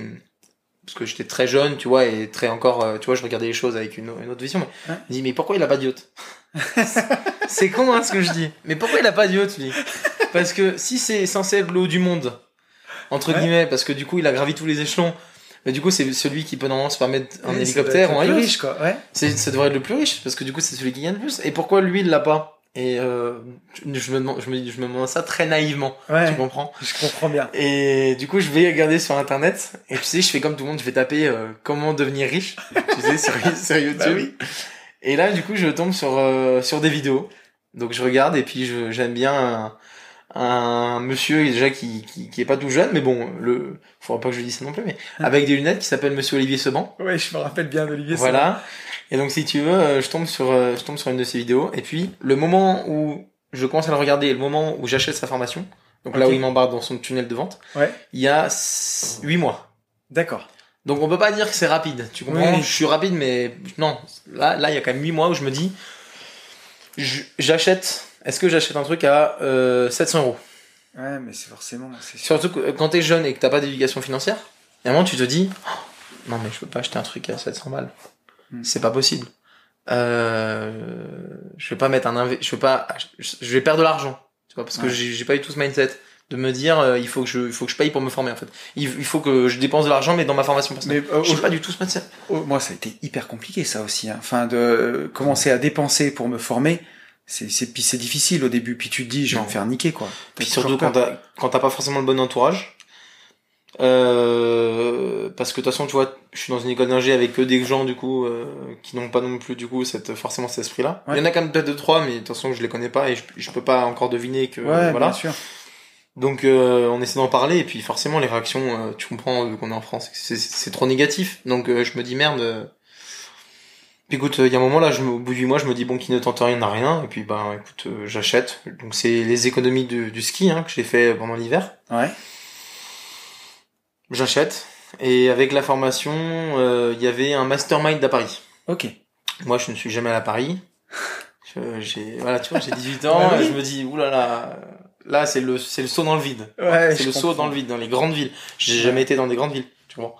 Euh, je vais à son mastermind et là, là il y avait, il y avait 3000 personnes, je crois, mais peut-être peut-être un peu plus à Paris, c'était incroyable. Et là, Oui. c'est la là c'est la deuxième là c'est la deuxième claque de ma vie. Ouais. Voilà. Après après Tu avec dis, je suis pas tout seul, en fait. À Non. chercher ça, quoi. Ouais, c'est vraiment ça. Et en fait, quand tu vois vraiment, en plus j'étais vraiment au fond, Ouais. donc c'est pas grave. Du coup, je l'entendais moins. Enfin, il s'était bien fait, mais par contre, j'avais ce recul de la salle, Ouais. la capacité, le nombre de personnes qui étaient là, en fait. Et je me suis dit, ok, en fait, il y a du monde. Ouais. Ok, il y a du monde. Euh, et puis voilà. Puis du coup, j'écoute sa conférence, puis il dit bon, vous voyez, parmi toute cette salle là. Bah, il y aura peut-être que 5% qui vont passer à l'action. Et parmi les 5% qui vont passer à l'action, il y aura peut-être 5% qui vont faire un bon deal. Hmm. Et là, à ce moment-là, je dis, ok, euh, tu sais, j'ai toujours un peu cet esprit de compétition qui vient du ski. Je me dis, moi, je fais partie des 5 des 5. je me dis, je peux pas Ouais. faire partie d'autre chose, quoi. C'est pas Moi, possible. comme ça. Après, voilà, c'est c'est des trucs un peu de motivation. ça, euh, déjà, Si je te dis, bon, euh, écoute, euh, c'est ça, faut que je me mette, moi, ça me, t'appuies sur le bouton Anthony, défi. tu, tu fais partie des 5% des 5% ou pas? Ouais, ouais. Tu vois, t'as envie ou non, non, bah non, tu vas faire partie de tout le monde. De toute façon. Bah, ouais, Voilà, voilà. exactement. Tu peux pas, tu peux pas lutter. Non, Tu peux pas résister. Voilà, donc écoute, deuxième claque, et puis derrière, je fais sa formation. Et là, euh, juste derrière, tu sais, t'es encore dans le truc où il t'a bien motivé, t'es encore bien chaud. Ouais. Là, j'ai investi dans un premier appartement. Ok. Voilà. Alors, comment ça se passe? Alors. Je vais faire Olivier sur... Et est-ce que ça a été facile? C'est quoi cette question? Est-ce Ouais. que c'était difficile? Est-ce que c'était difficile? Est-ce que c'était difficile? Non. Allez hop, je réponds. Non, c'était pas dur du tout. Du tout, parce que du, quand tu fais une formation, euh, dans tous les cas, t'étais quand même bien entouré. Euh, je vais vous répondre tout de suite à la question. On n'est pas obligé de faire des formations, mais en fait, si on est obligé de faire des formations, je suis voilà, je, le- je le dis, Euh, parce que voilà, il y a un moment, euh, si on veut devenir bon dans un domaine. On peut faire en autodidacte, mais comme disait, comme disait Olivier Seban, l'immobilier, c'est un jeu où, euh, merde, attends, j'ai plus exactement la phrase, mais euh, on joue avec des dizaines voire des centaines de milliers Ouais, d'euros, bien sûr. en bien ou en mal. Hmm. Donc si tu ne sais pas ce que tu fais, tu peux perdre des dizaines voire des centaines de milliers d'euros. Mais tu sais, c'est- pour tout. J'ai eu juste avant qu'on attaque le podcast, j'ai euh, j'ai quelqu'un qui m'a posé une question sur euh, sur Insta et qui me dit Tony, je sais pas par qui faire monter mes statuts. J'ai regardé sur Legal Start, euh, il y en a pour euh, 500 euros. Est-ce qu'à ton avis, euh, c'est une bonne idée? Et je lui dis mais moi aujourd'hui mes statuts, je les fais monter par euh, un avocat fiscaliste. Il me prend euh, par maître Cos en l'occurrence. Il me prend pas euh, beaucoup plus que mon expert comptable, peut-être 200 euros de plus. Et c'est son métier, tu vois. Enfin, si tu veux des bonnes saucisses, tu vas chez le charcutier. Quand tu veux manger une bonne raclette, et ben on va au resto de tout à l'heure, tu vois. Livre de Kiyosaki, entourez-vous des bonnes personnes. C'est ça. On a le Et, chapitre. Et il y a un moment où tu te dis, c'est sûr qu'après, enfin, faut pas faire. J'ai pas envie qu'on fasse un truc, euh, tu vois, euh, enfin, on va faire de la vente de formation. Non, on s'en fout. sûr. Mais je veux dire, euh, il y a des fois où tu te dis, tu es prêt à emprunter peut-être 200 000 euros pour acheter un appartement, et tu mets pas euh, 500 ou 1000 euros dans une formation qui peut t'aider. Il y a un problème de mindset, tu vois, t'es es prêt à prendre un risque à 200 000 balles et te dire si je me plante, ça va peut-être me coûter. Moi, je peux en parler. Hein, mon premier invest, Mm. premier invest immeuble de 9 appartements à Saint-Étienne. J'ai fait les maths. Hein, euh, on était trois, on a perdu sur 12 ans. On n'a même pas réussi à gagner d'argent sur 12 ans. Une fois que tu as tout compté, Incroyable. même avec les allers-retours et les trucs, moi je voulais le vendre depuis longtemps, mes associés voulaient pas. On a dû perdre quasiment 40 000 euros. Donc on était trois, on a perdu 13, 13 000 balles chacun. Donc t'as perdu du temps et de l'argent. C'est et- ça. Et Ah si ouais, j'avais acheté une formation à 1500 balles, même une mauvaise formation, hein, et d'un mec qui me dit euh, n'achetez pas un bien immobilier en dessous de 9% de renta, n'achetez pas dans une mauvaise rue, Mm, mm, mm. euh, tu vois, des, des conseils que j'ai pas eu à l'époque, ouais. où moi j'avais euh, la fougue de la... Alors de la jeunesse, j'étais bien moins jeune que toi, j'avais 20, euh, 27 ans quand j'ai acheté. Mais euh, j'y suis allé, tu vois, à la fleur au fusil, enfin, j'étais content de moi. Après, j'ai compris ma douleur. Et Ouais. ceci dit, derrière, je touche du bois, tu vois, j'ai pas refait de conneries depuis. Mais euh, voilà, Ça- ne pas se former coûte cher. L'ignorance coûte cher parfois. L'ignorance, déjà, elle coûte très cher. Et puis, tu sais, moi, le, le parole que j'aime bien faire, c'est euh, quand on me demande comment on fait pour être ingénieur, bah, je dis, bah, tu fais une école d'ingénieur. Facile. Mm. Tu devenir ingénieur, tu fais une école d'ingénieur, tu apprends, tu te formes, ça met du temps. Ouais. De toute façon, déjà, ça met du temps. Puis tu payes Ça en ne temps, se hein, fait une pas. d'ingénieur, ouais. Y- rien ne se fait d'un coup. Ça n'existe pas. Même Donc- une école d'ingénieur où tu payes, il faut 5 ans. Voilà, et, et oui, et il faut payer cher euh, chaque année. Donc euh, oui, oui, totalement. Mais ça peut être considéré comme un investissement. Oui. Bien évidemment, parce que derrière, du coup, tu vas avoir des meilleurs emplois, etc. Bon, je, passe le sujet. Donc, comment on fait pour devenir investisseur ou entrepreneur immobilier? Eh ben, on se forme. Hmm. Voilà, c'est le même principe. Ça Ouais. ne s'improvise pas. Euh, ça met du temps. Il faut aller sur le terrain. Il faut faire un maximum de visites. Il faut aller faire des masterminds. Il faut euh, apprendre avec des gens bouquins, bouffer des vidéos YouTube. bouffer, bouffer de la rencontre. Ouais. Voilà, parce que des fois, il y a des gens qui vont te débloquer, et ça, c'est vraiment ce qu'on fait nous dans le club. Ouais. Il y a des gens qui nous débloquent. C'est ce qu'on fait quasiment à chaque mastermind, donc c'est vraiment des, des expériences incroyables. Et puis, bah, derrière, tu te fais du contact, tu fais du contact, tu peux choper des meilleurs deals. Enfin, c'est, c'est un peu, c'est la, c'est la bonne roue, quoi. Ouais. On est, on est, on est dans le, on est dans le cercle vertueux, Donc donc, pas euh, rester dans son coin. non, donc l'autodidacte, je suis pas contre. Moi, j'ai jamais été autodidacte, donc c'est vrai que j'ai pas forcément cette vision-là, mais euh, je suis d'accord que du coup tu le fais toi-même, et puis à moins que tu trouves une méthode miracle. Bon, il y a eu tellement de, de Ouais. gens là devant nous que peut-être que voilà, tu peux la trouver la méthode. Hein, je dis pas, hein, si vraiment tu vas loin dans le truc, mais Bien sûr. là en général, il y a quand même peut-être déjà quelqu'un qui l'a trouvé avant toi, et puis à la place d'essayer de la faire et puis de faire des, des grosses conneries, bah essaye peut-être d'apprendre de lui, comme ça tu les feras pas les conneries. On, on va, là, on va digresser, mais c'est pas grave, on a le temps, mais ça, c'est valable dans tous les domaines. Tu sais, Oui. moi, quand j'avais ton âge, euh, j'en ai parlé beaucoup dans, dans une vie de liberté, mais j'étais pas quelqu'un qui avait le bonheur facile, tu vois. J'étais plus, j'étais très angoissé, j'étais plutôt tendance à la mélancolie, tu vois, et, et j'arrivais, j'avais du mal à être heureux, tu vois. Et je me suis posé cette question-là, et je me suis dit, mais attends, mais comment, enfin, comment être heureux, tu vois? J'ai tapé ça sur Internet à l'époque, et je me suis rendu compte que, alors à l'époque, je suis allé voir une psy, tu vois, j'ai j'ai mis de l'argent quelque part. C'est à chaque fois, à l'époque, j'étais étudiant, ça me coûtait 70 balles. Mm. Mais tu vois, je, je parlais de dire, bah, en fait, dans ma vie, tout va bien, je suis en école d'ingénieur, mais il me manque quelque chose, j'arrive pas à trouver. Tu vois, aujourd'hui, j'ai trouvé, c'est la liberté, c'est l'indépendance, c'est entreprendre qui me rend heureux. J'ai fini par le comprendre, Mm, il m'a mm, fallu des années, mais mais à, un moment, je me suis dit, il y a bien des gens qui se sont retrouvés dans ma situation dans les années précédentes, dans- qui m'ont précédé, qui ont dû en faire quelque chose. Et là, Obligé. obligé. Et donc j'ai lu, ben, enfin pour lire autant de livres de développement personnel que j'en ai lu, je pense qu'il faut déjà se lever. Et j'ai tout bouffé pour comprendre quoi. Et vraiment, ça m'a aidé un truc de fou. Donc là, pour le coup, c'était des livres, mais j'en ai lu des, des, des dizaines et des dizaines. Et je me rappelle qu'il y avait des gens qui me disaient, ils me voyaient lire des livres, tu vois. J'aimais bien le docteur Frédéric Fanget qui avait Mhm. écrit, tu vois, Thérapie de la confiance en soi, des choses comme ça. Il me disait, ouais, pourquoi tu lis ça? Ça va te changer ta personnalité, machin. Puis je dis, mais vous êtes fous. Il y a un savoir incroyable là-dedans. Il y a des gens qui ont expérimenté ce que j'ai expérimenté. Ils s'en ont sorti, ils s'en sont sortis. Ils le partagent. Et moi, je me passerai de ça, mais faut, et, et en disant, je vais trouver le secret du bonheur euh, tout seul. Putain, on vit qu'une fois, puis la vie est Tu courte. peux, hein. hein, tu peux, mais tu vas mettre un peu de temps. hein. C'est ça, tu vas mettre du temps. Donc moi voilà, j'ai toujours compris que du coup euh, il fallait que je mette des, des de bonnes personnes. Ouais. Et comme je te dis, étant toujours un peu parce que j'ai toujours voulu être un peu au max, me dit toujours m'aider des meilleurs, même. Ouais. Voilà. Donc, on va parler après de, on va parler de premier investissement avec Olivier Sevant. Enfin, c'est pas avec Olivier Sevant, mais issu de la Oui, formation d'Olivier Sevant. Mais après, du coup, je voulais être avec les meilleurs. Ouais. Donc j'ai changé, hein, parce que j'ai pas de, j'ai pas de honte à me dire que je chante de, de formateur ou quoi que ce soit. Et donc si tu veux, après je suis passé avec les, moi j'appelle, moi je l'appelle l'étoile montante. euh, du coup Cédric, Anicette. Ouais.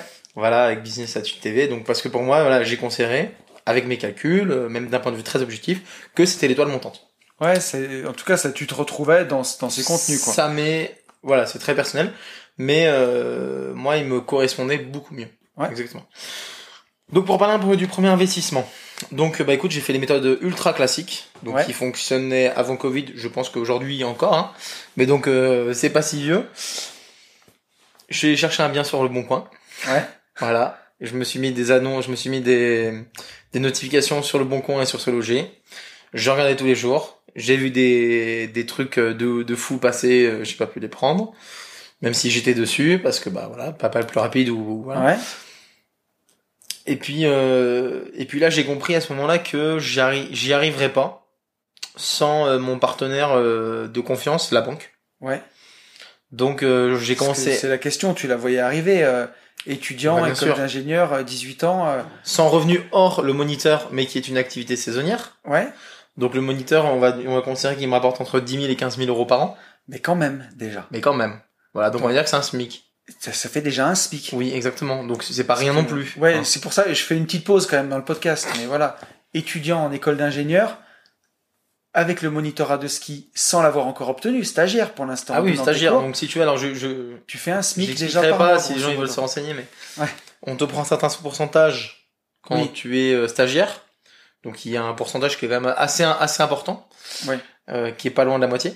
Voilà pour le dire. Donc euh, bien évidemment il faut trimer, travailler, etc. Mais bon, du moment, euh, Ouais, voilà. Donc euh, et puis moi également de l'autre côté, c'est ce qui me payait, c'est ce qui me servait à payer mes études. Ouais. Voilà. Parce que si tu veux, j'ai eu un peu d'argent euh, issu euh, effectivement de mes parents. d'accord, Voilà. Donc je pense que j'ai dû avoir aux alentours de 10 000, 15 000 euros sur mon compte en banque. ok, Et avec ces 10 000 ou 15 000 euros, en plus, du Ouais. coup, de travailler en temps avec le moniteur de ski. ok. Donc je me suis fait quand même, c'est vrai que pour mon âge, je me suis fait quand même une, euh, déjà euh, un beau stock. Ouais, Je veux dire, c'est vrai bah, que c'est, c'est sûr. c'est vrai que c'est pas négligeable. Euh, et puis voilà. Et puis donc j'ai compris, je reviens. Donc j'ai compris que du coup, c'est la banque qui, je devais m'aider de la banque. Je devais créer un levier avec la banque pour vraiment exploser tous les concurrents potentiels, euh, tous les concurrents acheteurs potentiels. Ok. Donc comment est-ce que je fais? J'ai commencé à lire beaucoup de bouquins. Et là, je me souviens encore, comme je te dis, de cette, de ce chapitre, je sais plus, si c'est, je sais plus si c'est le 7 ou le 5, mais c'est pas grave, de Kiyosaki, Ok. qui disait entourez-vous des bonnes personnes, allez manger. Et d'ailleurs, il y a un livre là-dessus, hein, euh, je sais plus, euh, je suis désolé, j'ai, j'ai plus le nom, Ouais. mais c'est le midi ou je sais plus quoi. Oui, oui, oui. Toujours manger le midi avec quelqu'un. Ouais, tout à fait. On, on s'excuse pour les refs, on n'est pas bon aujourd'hui. Ah, ouais. Euh, on vous les donnera s'il faut. Je, mais, euh, je les mettrai dans la description, mais je connais le bouquin. Voilà, Ouais, ouais. exactement. Euh, et donc, si tu veux, voilà, euh, je me suis dit, ok, eh ben, je vais appeler ma banquière, et puis je vais manger avec elle. D'accord. Je vais manger avec elle. J'adore. Ça- ça- tu, pour- tu manges bien avec des amis Bah, bien sûr. Mais pourquoi tu mangerais pas avec ta banquière? Tu vois, je, je, euh, il y a une certaine autorité sociale où on se dit, la banquière, euh, c'est un peu, euh, voilà quoi, c'est un- Ouais, peu au-dessus. Tu la mets comme le médecin ou le notaire. Voilà, c'est ça. Tu la mets dans les hautes, euh, dans les hauts métiers entre guillemets, ou dans les métiers où faut pas déconner.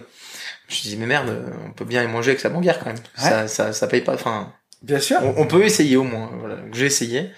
Ça s'est très bien passé. Je lui ai expliqué ce que les formations que j'avais fait, et ce que je souhaitais faire, D'accord. et je lui ai fait un peu un plan. Voilà. Ouais. Ça c'est encore un truc d'école ingénieur, tu vois. euh, Ouais, t'es ouais. pas du tout obligé de passer. Alors par contre, ça je dis, t'es pas du tout obligé de passer par l'école ingénieur pour savoir faire un plan. C'est très très ingénieur quand même. Ça c'est, on est, c'est vrai qu'on est malheureusement, je m'excuse, on est un peu dans l'ingénierie, mais Petit 1, petit 2. Voilà, c'est ça. Il faut, faut être un peu carré, en tout cas vis-à-vis de la banque. Mais je lui ai expliqué ce que je souhaitais, les rentabilités que je souhaitais avoir. Ouais. Donc tout ça, je l'ai appris de la, de la formation d'Olivier. Ok. J'ai rien, j'ai rien inventé par moi-même. Mes parents sont pas dans, dans l'immobilier d'ailleurs, hein. pas du tout. C'est un domaine, comme je dis, que c'est un domaine que j'ai découvert avec YouTube. Ouais, d'accord. Voilà. Ils sont pas du tout dans l'entrepreneuriat. J'ai fait mon dossier avec la banquière. Et après, je lui ai demandé de me faire une, une lettre me disant qu'elle était capable de la banque. Et donc, je travaillais avec la, je travaillais avec la Banque Populaire. Ouais. Mais alors, ma question, c'est comment elle a accepté de te financer? Parce que c'est la question que vont me poser les gens. Avec euh, donc euh, 15 000 euros de revenus par an, elle s'est basée sur tes revenus du monitorat. Elle a réussi à les prendre en compte. Elle a fait comment Oui, alors si tu veux, il y a deux choses. Effectivement, déjà, on a réussi à prendre en compte mes revenus du monitorat. Ouais. Voilà. Donc, ce qui équivaut effectivement à un SMIC à peu près. Ouais. La situation étudiante aid- aidait pas, donc euh, je t'avoue que je- j'essaie de ne pas trop en parler. Parce que dans leur tête, tu vois, il faut... Voilà, il faut quand même cacher des fois certaines choses. Donc- mais tout le monde sait que je suis étudiant. euh, Tous les banquiers, le- ils le, ils le savent tous, forcément. C'est écrit sur mes fiches, euh, de toute façon, oui. que l'école me prend, me prend de l'argent. Donc, euh, Ouais. euh, donc on le sait, mais on va dire que c'est c'est un aspect de moi que j'ai essayé de, de pas trop montrer. Plutôt Ouais. le côté où je me bats et, et j'ai en plus je suis moniteur. Oui, oui. C'est du storytelling après. C'est du storytelling, c'est le c'est du bien parler. Voilà, Ouais. c'est c'est des choses comme ça. Donc après de nombreuses de nombreux rendez-vous, j'ai réussi à avoir la confiance. Ouais. Voilà, de mes banquiers, mais pas parce que je les mentais, enfin pas parce que j'en mentais, Oui. parce que juste parce que je leur disais vraiment la vérité et que j'ai un plan et que le plan il va fonctionner. Et quoi qu'il arrive, je vais leur montrer que un banquier c'est un gestionnaire de risque. Ouais, bien sûr. Quand tu viens avec un plan qui fait 150 pages, je dis, le plan, pas- le plan faisait 100 t'es pas 150 sérieux. pages, que je viens, avec un dossier de je 150 suis arrivé pages. avec un dossier de 150 pages, et que je leur montre à quel point, sur tous les points, il n'y a pas un point qui peut pêcher. Ok. Je leur dis, l'appart, il est obligé de fonctionner. Il n'y a pas 100% de, on n'a jamais à 100%, mais il y a 99%. Ouais. Voilà, je leur disais, il y a- je leur disais, il y a 99%. Et je leur disais, on- en plus, on doit faire, on doit travailler ensemble. Tu vois, on doit faire quelque chose ensemble. Vous faites ce que vous voulez, mais on doit faire, on va le faire. Je savais que t'étais furieux. C'est pour ça que je voulais que tu, tu sois dans le podcast, mais je pensais pas à ce point quand même. Donc j'arrive avec mon dossier et tout, je leur montre qu'il n'y a aucun risque. Ouais. Bah, derrière, et euh, d'ailleurs je vais un peu développer ce sujet un peu plus technique, pourquoi pas. Qu'est-ce qu'il y avait dans le dossier de 150 250 pages? Euh, J'ai appris par ma lecture qu'il existait des différents types de prêts, Ouais. dont un prêt qui avait l'air de m'intéresser, mais un prêt qui était assez méconnu du grand public, et surtout un, prêt qu'on dit, enfin où les gens disent en général que c'est un prêt réservé aux riches, Ouais. qu'on appelle le prêt in fine. Ouais. Voilà. Ce prêt-là, je me suis dit, en fait, il est incroyable. Parce que quel est... j'ai regardé tous les désavantages et tous les avantages. Sur des, sur- j'ai fait des petits tableaux, euh, comme on peut se faire euh, chacun sur un bout de papier. Je peux te laisser bien expliquer le prêt in fine si tu veux pour tous Ouais, ceux qui sûr. savent pas ce que c'est. que- Alors, le prêt in fine, donc in fine, c'est du latin à la fin. Ouais. Donc, lorsque vous faites un prêt à la banque, vous empruntez, euh, je veux dire par exemple 100 000 euros, vous allez, vous allez devoir rembourser tous les mois des intérêts, donc qui sont euh, les intérêts, c'est euh, ce que la banque gagne euh, par Bien rapport au prêt, et du capital. Le capital, c'est les 100 000 euros que vous avez, euh, vous avez emprunté. En prêt in fine, le capital, on le rembourse à la dernière échéance Ouais. de la durée du prêt sur un seul mois. Donc je donne un exemple très concret, j'emprunte 100 000 euros sur 15 ans. Pendant 15 ans, je ne vais rembourser que les intérêts, Ouais. les intérêts qui sont en général assez faibles. Ouais. Et le capital, je vais le rembourser, je vais rembourser 100 000 d'un coup au bout du dernier mois des 15 ans. Ouais. Voilà. Donc 15 ans, ça fait 180 mois, si C'est pas de conneries. Donc le 180e mois, je vais rembourser D'un seul coup. d'un coup 100 000 balles. Ouais. Bam. Donc, tu vois, là, des gens se disent, oulala, mais attends, en fait, euh, tu, tu, tu reportes le truc. Non, parce que, enfin, oui, on reporte, si on veut, euh, au premier plan, on reporte. Mais en fait, quand on fait des stratégies derrière, c'est incroyable ce qu'on peut faire avec ce prêt. Mm, mm. Les désavantages du prêt, in fine, c'est que des fois, il faut nantir des, des comptes. Oui. Même assez souvent, il faut nantir des comptes. euh, alors, ça peut être, on peut créer un compte d'assurance vie et le nantir, ou d'autres comptes également. Mm. Ou généralement, en plus, les banquiers vous, vous font des opérations où ils vous, ils vous font acheter des choses, etc. Donc déjà, il faut faire attention à ça. Donc, il faut nantir un compte, premièrement. Deuxièmement, ils disent qu'en général, il faut avoir quand même un, certain apport de, de valeur, donc il faut avoir quand même pas mal de liquidité sur son compte. Ouais. Ça, on va voir ensemble que c'est pas forcément vrai. Ou que si on met en, place une stratégie, on peut, on peut mettre en place, on peut mettre en place un compte avec quasiment 0 euro dessus Ok. parce qu'on met en place une stratégie. Et puis, euh, et puis euh, la dernière chose, c'est que le prêt est plus cher. Un prêt in fine, c'est censé être plus cher qu'un prêt classique. On a des taux d'intérêt qui sont plus gros. Un petit. Ouais. Sauf qu'aujourd'hui, Anthony, Bah, vu l'inflation. c'est enfin aujourd'hui Ouais. c'est dérisoire. Ouais, c'est dérisoire. C'est-à-dire qu'il y a 10 ans, 15 ans, un prêt in fine, ça valait euh, on- ça, je sais pas, après, je- j'étais peut-être, j'étais trop jeune de toute façon, mais Oui, ça valait euh, peut-être 17, 8%, Ouais, 9%, bien sûr. peut-être 10%.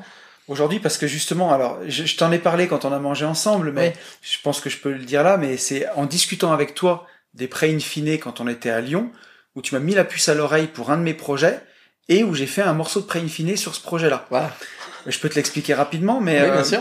j'ai, on a fait un lotissement dernièrement dans une petite commune de, de la Loire où je vis, D'accord. et euh, on s'est vendu un de nos terrains qu'on a fait avec la société de marchand de biens à ma société foncière. D'accord. Et pour faire construire une maison, si tu veux. Euh, c'est un village que j'aime bien, que je connais très très bien. Et euh, les prix dernièrement avec le Covid, les coûts ont un peu euh, ont un peu éclaté, si tu veux, Mhm. un peu explosé. Et euh, en rentabilité, c'est vraiment pas incroyable. On doit être genre à 6% de renta, tu vois. D'accord. Donc c'est pas fou. Par contre, en plus-value latente, aujourd'hui, euh, grosso modo, j'ai emprunté le projet entier fait 250 000 euros. D'accord. Euh, et j'ai je vais rembourser, je vais louer 1000 euros par mois. Donc, si tu veux, ça correspond à à peu près une mensualité de prêt à 200 000 euros. Mhm. Et, euh, et pas 250 000. C'est- Sinon, je suis en cash flow négatif. Ça m'embêtait. Par contre, la maison, minimum là où elle est, ça vaut 330 000 euros. Donc, je sais que j'ai, voilà, j'ai une plus-value de 80 000 euros. Génial. Et en fait, j'ai dit au banquier, bah, ce qui serait chouette, c'est qu'on fasse un prêt amortissable de 180 000 euros. Comme ça, moi, je vais louer 1000 euros et j'aurai 900 euros de mensualité en face. Parfait. Et on fait 70 000 euros de prêt in fine que je rembourse quand je vais vendre la Oh, maison. le montage. Donc j'ai fait un prêt in fine de 70 000 euros sur 10 ans, qui me coûte quasiment rien. Par contre, voilà, ils m'ont demandé de nantir en face, euh, pratiquement, on a mis, on a mis, on a nanti 50 000 euros sur un compte titre, et je fais ce que je veux avec. Donc j'ai investi sur un ETF. Voilà. La bourse Voilà. vient de se casser la gueule. Donc euh, j'ai investi sur l'ETF euh, en plus assez bas. J'ai mis les 50 000 euros euh, quasiment d'un coup. Et, euh, et résultat, ben mon placement en ETF sur les 10 ans, normalement, si tout va bien, à moins que le monde s'écroule, il va monter. Moi, j'ai une mon- j'ai un cash flow positif sur mon, mon investissement, ou en tout cas à zéro, et, euh, et une plus-value latente de 80 000 euros. Est-ce que tu te rends compte que là, t'as fait des intérêts composés? C'est magnifique. Je sais pas si tu te rends compte. en. Ouais, c'est ouf, hein. Donc, en gros, si je résume, t'as emprunté de l'argent. Ouais. À la banque. Cet argent-là, tu l'as, tu l'as utilisé pour acheter une maison. Ouais. Enfin, pour acheter un bien, euh, après, après que du coup, tu vas faire tes opérations avec. Ouais. Et avec l'argent que t'as emprunté, Ouais. tu le rein... donc tu prends cet argent, tu le réinvestis et avec la maison, et en plus, En placement financier. en placement financier. Donc là, c'est. Ouais, non, c'est, mais- c'est quoi double là? Ah bah avec une pierre, tu fais trois coups là. Voilà. T'as compris. Et t'as- ben, ça, c'est le prêt in fine, en Ouais. fait. Et je vais te expliquer une stratégie juste après, qui peut te permettre de faire un coup de plus. Encore. Tu peux encore aller encore plus loin. Ah mais vas-y. Encore un coup. Donc, je, je suis tout oui. donc déjà, du coup, là, vous avez compris le, le principe du prêt in fine.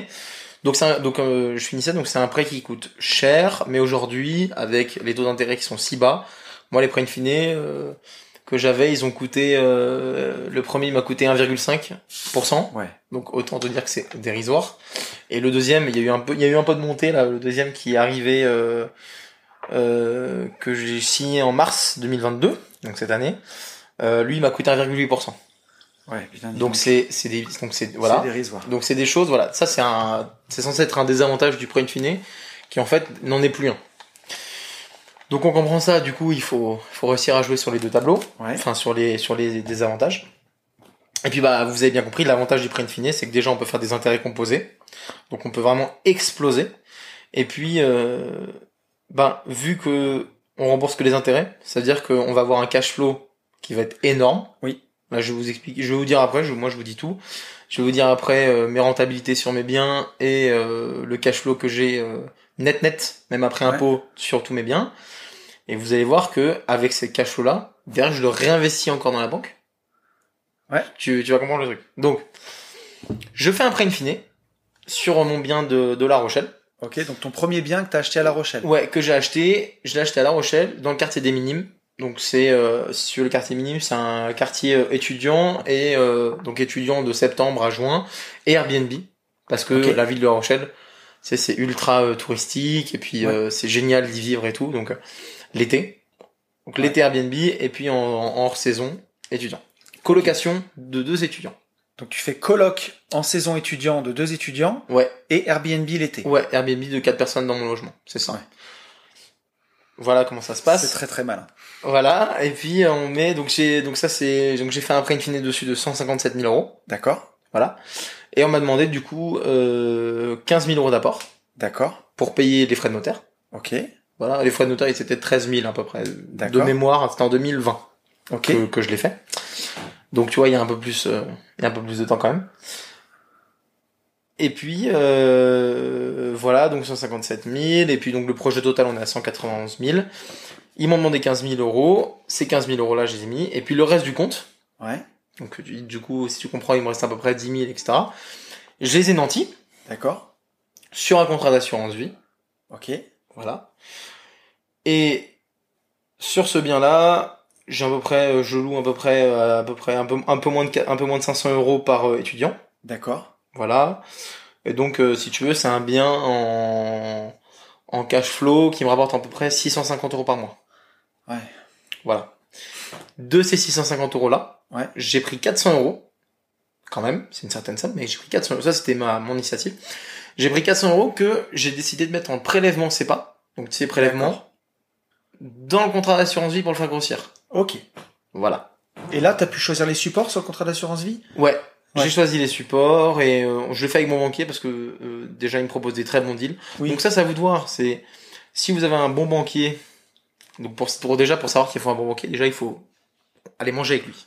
Déjà, il faut aller manger avec lui. Et une fois que vous avez mangé avec lui et que vous savez que c'est un bon banquier qui va vous proposer des bonnes choses et pas du Un, je vais me faire taper dessus donc non c'est bon j'irai pas. produit, ouais, du, Ouais, du produit euh, Pinel. euh, Ouais. Bon, ouais, voilà. Je... Donc, une fois que vous savez qu'il vous met des bonnes choses, etc. Ouais, moi, je, on est en co-gérance. Ouais. Donc, il gère, euh, il gère, et puis je gère avec lui, etc. Et Ok. puis, moi, ça me permet d'apprendre, encore une fois, parce que j'adore apprendre. Donc, on fait comme ça. Ouais. Et ça, c'est mon assurance. C'est que moi, j'ai pas d'assurance à côté. Ouais. Si tu veux, de prêt ou quoi que ce soit. Oui. En fait, c'est, les 400 euros que j'ai mis, ils sont pas au hasard. Si vous, si vous prenez les chiffres que je vous ai dit, et que vous allez dans des, dans des sites comme, euh, vous savez, Meilleur Taux ou les choses comme ça, et que vous mettez calculette intérêt composé, et que vous rentrez ces chiffres, etc., vous allez voir qu'au bout de 15 ans, on va atteindre 110% de la valeur du bien. Ouais. Donc, c'est-à-dire quoi? C'est-à-dire que, dans 15 ans, s'il se passe rien, c'est-à-dire que si je revends pas, s'il n'y a pas de plus-value, euh, bon, alors qu'il y aura de la plus-value énorme, on va en parler après, mais Ouais. s'il se passe rien, de- à la fin de mon prêt, j'aurai dans mon compte en banque qui a été nanti 110% de la valeur du prêt que j'ai demandé. Mm, mm, mm, mm, mm. 110 parce que je me, moi je me, ça c'est ma marge à moi. Ça Ouais. c'est un coefficient de sécurité que je me suis mis de 10%. Ouais. Et j'ai mis à 3%, 3,5.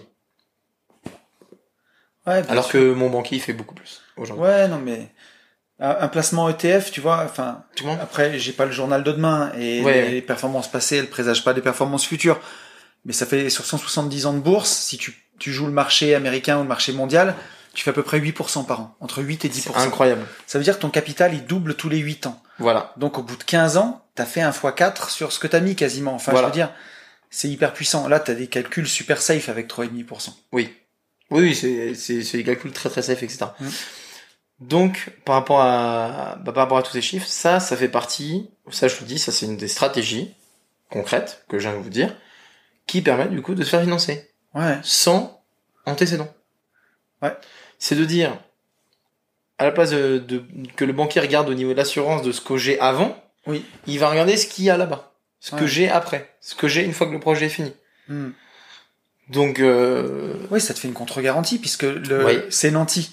C'est gentil. Voilà. Donc eux, ils ont déjà une hypothèque sur le bien, Oui. plus le nantissement de ton compte. Je veux dire, ils ont la ceinture et les bretelles, Et quoi. puis à La Rochelle, voilà, euh, j'ai acheté avant Covid. euh, voilà, aujourd'hui, au niveau du bien, euh, en termes de plus-value, euh, il y a des plus-values euh, Ouais. immenses. Je sais pas, j'ai peut-être fait un plus. Euh, je, je, sais pas, il faudrait que je calcule, mais le, le prix du mètre carré, il a, il a fait x 1,7 quoi, en deux ans. Donc c'est parce que le Covid et parce que du coup il y a tout Paris qui est venu sur La Rochelle parce qu'il y a Ouais. que 3 heures de train.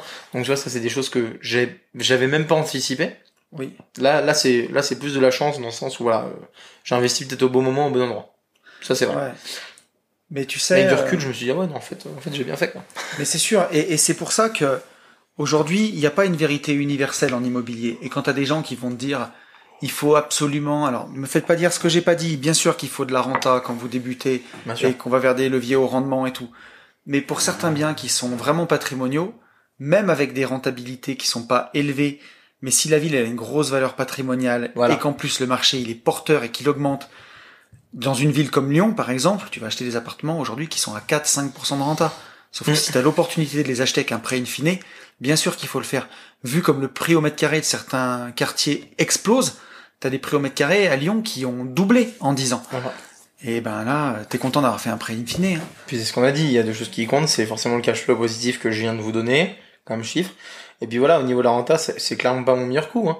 Euh, parce que comme parce que j'avais pas encore toutes les billes, euh, parce que j'avais pas encore assez de réseau à mon arc, etc. Donc c'est un bien euh, qui est un, aux, alentours de 9, virgule, euh, et quelques pourcents brut, et puis je suis à à peu près 7% net.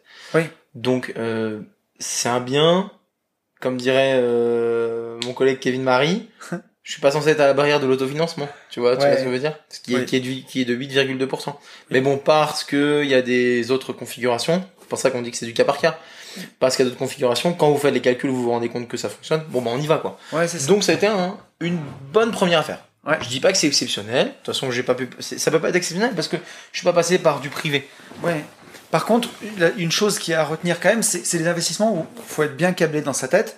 Parce Ouais. que celui qui fait un prêt in fine et qui rembourse pas son capital, parce que c'est ce qui se passe quelque part, Mm. et qui crame son cash flow pour euh, partir euh, vivre euh, sous les cocotiers à Mais il Bali. faut avoir un plan quand même hein, dans, Voilà. dans la vie. Hein. Là, pouvez si pas... tu, il faut pas faire n'importe quoi. Il faut être, c'est ça. Ah bah non, bien non, oui, c'est vrai que ça me fait rire parce que je, je- je- ce que tu dis, j'ai jamais imaginé. Il y en a qui Ah, vont penser que c'est la martingale. C'est pour ça que je. D'accord. À, sait à aucun moment je l'ai imaginé. Euh, je l'ai- je l'imagine d'ailleurs toujours pas. hein. C'est une stratégie pour faire Même avec d'autres biens immobiliers, je me dis pas encore Ouais. je vais aller vivre sous les cocotiers quoi. Mais Ouais, euh, bien sûr. je me dis bon, faut charbonner. Mais c'est vrai que non, non. euh, En plus, euh, après voilà, on peut très bien devenir rentier avec un bien. Oui. Là, si là si j'arrêtais tout, tu vois, je avec ce bien-là, bon, je serais un tout petit peu moins qu'un SMIC, mais bon, c'est quand même déjà pas mal pour un étudiant. Ouais. Tout que bah c'est ça travaille tout seul. Hein. Bien sûr. J'ai une agence qui gère le bien, Ouais. qui est à côté. Et puis euh, l'été, là où là actuellement on est en train de se parler, j'ai des locataires qui sont dans le logement à La Rochelle. Ouais. Et derrière j'ai des conciergeries qui sont sur La Rochelle et qui s'occupent. Donc on est à 850 km à peu près Ouais. de là où ça se passe. Donc ça c'est une autre chose que je voulais dire, c'est n'ayez pas peur d'investir pas tout en France. Mm. Le premier effectivement, personnellement je l'ai fait à côté de là où je suis pour pouvoir un peu gérer le truc. Mais si vous avez si vous faites des bonnes rencontres avec des gens un peu de confiance, comme des des bonnes agences, des bonnes conciergeries, des gens voilà qui sont sérieux, à regarder des avis sur internet, etc. Faites leur confiance à ces gens-là, déléguez et allez vous concentrer sur d'autres projets. Bien sûr. Voilà. Bien sûr. Donc ça c'était le premier Ouais. en 2020. Et puis après après ce bien-là, euh, écoute j'ai j'ai vu j'ai commencé à regarder Cédric Anissette Ouais. parce que moi je le connaissais comme tout le monde je pense pour les voitures. Bah ouais. parce que j'adore j'adore les voitures. Et euh, j'adore au début je voulais beaucoup travailler dans la mécanique. Ouais. avant de me rendre compte que finalement ce que j'aime plus c'est le BTP en lien avec l'immobilier. Mais au tout début je voulais être ingénieur en mécanique et en Ouais. automobile. Donc voilà. J'ai vu Cédric avec ses belles voitures. Je me dis ouais c'est sympa. Qu'est-ce qu'il il, raconte fait, d'autre il fait comment lui Comment il a tout, fait euh, voilà. J'ai regardé effectivement. J'ai vu qu'il y avait le club des investisseurs. Je me suis dit bon j'ai un bien. Déjà c'est vrai que c'est déjà une je, je suis conscient quand même que j'ai déjà fait un j'ai déjà bien creusé hein, quand même. Ouais. mais bon c'est que le début. Moi je me vois vraiment au tout début là euh, encore aujourd'hui. Ouais. je me dit bon bah allez on tente le club. De toute façon c'est un accélérateur. Ouais. donc je savais pas combien il coûtait. Ouais. d'accord. Euh, j'ai tenté j'ai posté ma candidature. Et du coup euh, Kevin m'a contacté. Donc euh, Kevin QLRR euh, Marie m'a contacté il m'a dit bah écoute voilà c'est on peut te proposer du coup de rentrer dans le club. Et voilà et du coup c'est une certaine somme qui se compte en plusieurs quand même milliers d'euros hein, euh, on n'est pas très loin de la barre des 10 000 et là euh, pff, Ouais. tu vois là ça, là je reviens au stade de la formation de ce banc que j'avais acheté tu vois genre quelques années avant. Je me dis bon waouh enfin c'est c'est beaucoup.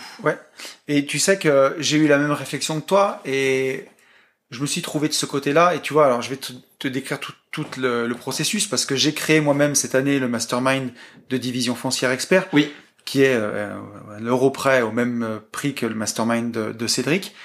Et je me suis dit, mais j'avais déjà l'idée de le créer. Et je voulais aussi voir comment c'était à l'intérieur d'un mastermind, ce qu'on apprenait, comment ça se passait. Et puis j'avais envie de rencontrer euh, Kevin, j'avais envie de rencontrer Cédric, et puis de me rapprocher, puis d'être avec d'autres investisseurs qui ont le même mindset que moi et d'aller un peu plus loin, tu vois, voilà et de voir en payant. Et euh, ouais, quand j'ai payé, quand j'ai vu le prix, ça m'a piqué un peu. Mm. Et par contre, je regrette, mais absolument pas mon investissement. Un an après, je suis hyper Non. content. J'ai appris plein de choses. Et tu vois, cette année, alors j'ai pas rempilé en tant que membre du club, mais par contre j'ai rempilé dans l'organisation puisque Oui. bah, c'est- je vais présenter des projets de division foncière à financer avec le club, comme j'avais présenté euh, cette année. Et on va faire plein de projets ensemble. en Et on va faire donc, plein de projets ensemble. Mais donc, euh, mais par contre, c'est sûr que niveau mindset, euh, ouais, enfin, moi je peux comprendre. Et quand euh, j'ai fait le mastermind division foncière, je sais les gens quand ils sont engagés à, et ce qu'ils payent. Bon, bah derrière, après, faut faut assurer aussi dans le contenu. Mais euh, mais ça te, c'est un putain d'accélérateur quoi. Et Surtout que toi, Forcément. toi, tu t'en rends compte. Euh, enfin, forcément, tu t'en es peut-être pas rendu compte, mais quand même, euh, on a, on a pas le âge dans le sens où moi, j'ai aucun recul en fait. Oui, non, je n'ai aucun recul. si tu veux, donc je, je peux pas, je peux pas me dire, euh, je, je, je ne sais même pas ce que c'est en fait. Le club Oui. je ne sais même pas ce que je vais avoir. Ouais. Je sais pas si je vais apprendre, si ça va me servir à quelque chose. Je n'ai vraiment, je n'en sais rien. Ouais. Je, je n'ai pas encore le mindset euh, assez développé pour me dire euh, faire des rencontres, ça va m'accélérer. Ouais. Je, je le comprends, je l'ai lu, mais je l'ai pas expérimenté. Ouais, je comprends. Donc tu vois, j'en suis à ce stade-là. Donc euh, et puis 8000 euros, euh, merde, du coup j'ai le prix. Oui, mais tu peux le Entre, dire. entre, hein. entre 8 et 10 000. Euh, et puis à ce moment-là, c'est mon année entière de moniteur. Ouais. Ça correspond à un an, enfin un an du coup, une saison, de décembre à avril de travail. Alors forcément, il y a les biens qui tournent, etc. Mais je paye mon école aussi. Donc je me dis, c'est un an. Donc là, là, dans ma tête, je, vraiment, je, c'est, c'est all-in, quoi, Ouais. au poker. Et puis bah là la différence avec la première fois où j'ai acheté la formation de Olivier Sepan, c'est là je, là j'avais des collègues et, et qui étaient qui avaient déjà je pense un peu un bon mindset et je, je tout simplement je leur posais la question. Ils m'ont dit mais tu te rends pas compte de l'opportunité que tu as? 8000 euros, euh, je suis sûr que euh, vu les vu les rencontres et les, rencontres de personnes que tu vas faire, tu vas les rembourser en deux mois. Ouais. Et, euh, et pour tout vous dire, je les ai pas remboursés en deux mois, je les ai remboursés en trois mois. Parce que derrière, j'ai fait des rencontres incroyables.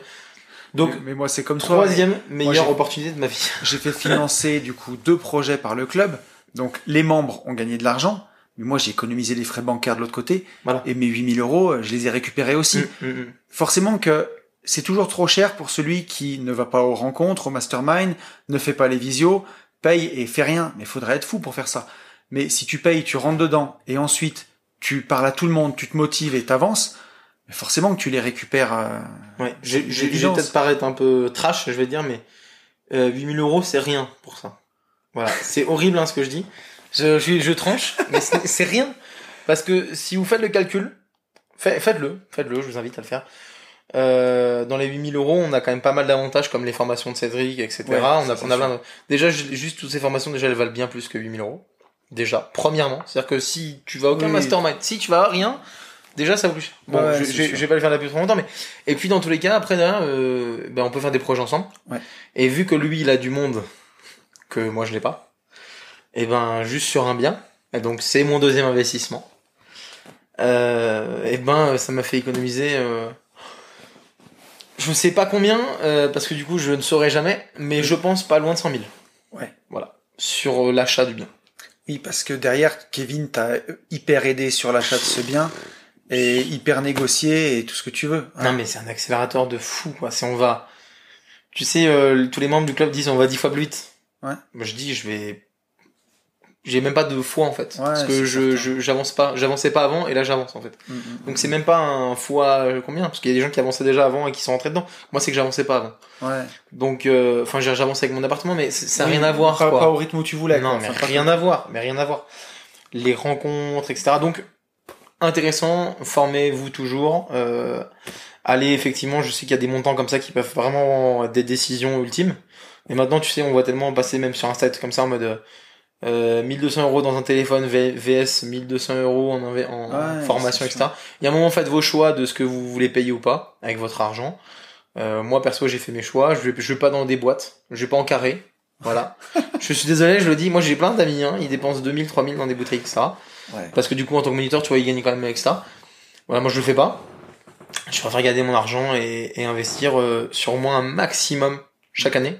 Je me dis, c'est bon, euh, tu sais, je suis un peu, je suis un peu dans cet esprit-là. Euh, Euh, peut-être que je me suis fait laver le cerveau d'ailleurs tellement j'en ai regardé, mais je suis, te- je suis tellement dans cet esprit où je me dis ok, ce ce sera à 35 ans, tu vois. Hmm. Faut que je vive, faut que je vive quand même parce que j'ai quand même ma jeunesse, mais euh, mais laissez-moi profiter encore un peu, quoi. Enfin, euh, je veux dire, je travaille là Ouais. bien et puis ap- après je vais profiter à fond par contre. Mais euh, ça c'est un peu ce que je pense. Mais Ouais. euh, donc donc voilà, j'ai payé ça et puis bah derrière Et avec, deuxième bien. alors avec Kevin, du coup, voilà, j'ai eu l'opportunité de, de faire mon deuxième bien. On l'a fait en CAKM. Ouais. Voilà, qui est son, qui est un peu, euh, alors CAKM, c'est un- une entreprise qui vient de créer, euh, où justement ils font un peu de l'investissement clé en main. Ouais. Alors pourquoi du clé en main, sachant que j'en ai déjà fait un avant, donc j'aurais pu très bien me démerder tout seul?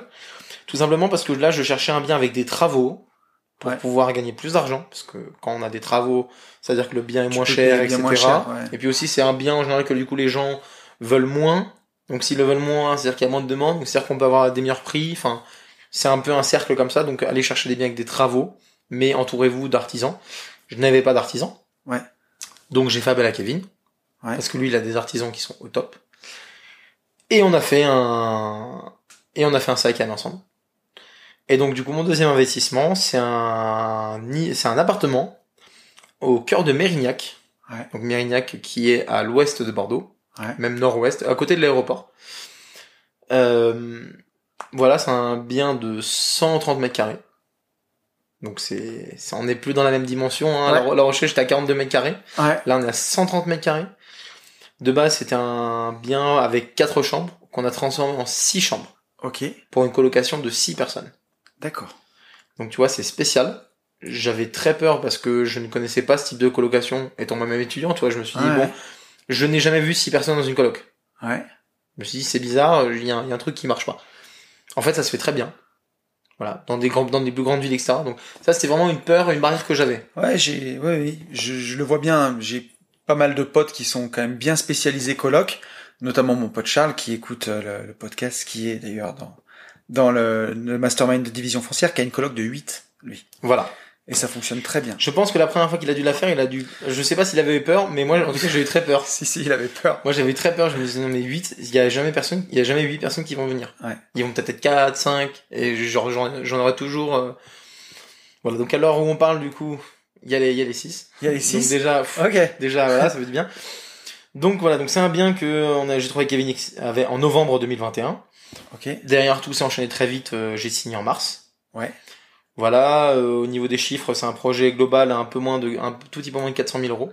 400 000 balles. Donc là, là, on, là, c'est un autre montant. Pour, Oui. pour ma personne, c'est, c'est plus du double. Je vais te reposer la même question. Comment tu l'as financé? En vrai, in fine.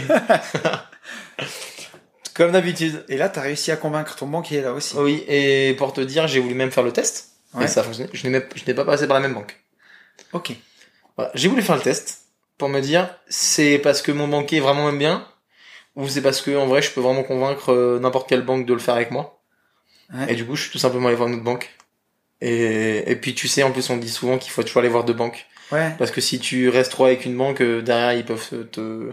Toi, ils te disent, non, mais de toute façon, lui, il est chez nous, donc on l'a déjà dans la poche, donc on va lui faire des trucs moins intéressants. Donc là, je les ai fait un peu se chauffer, les deux banquiers. Et finalement, j'ai investi avec une autre banque. Ok. Voilà. Donc, excuse-moi, le premier, c'était avec euh, LCL. D'accord. J'avais dit Banque Pop, excuse-moi. Le premier avec LCL. Ouais. Et le deuxième, là, euh, celui de Mérignac, avec Banque Populaire.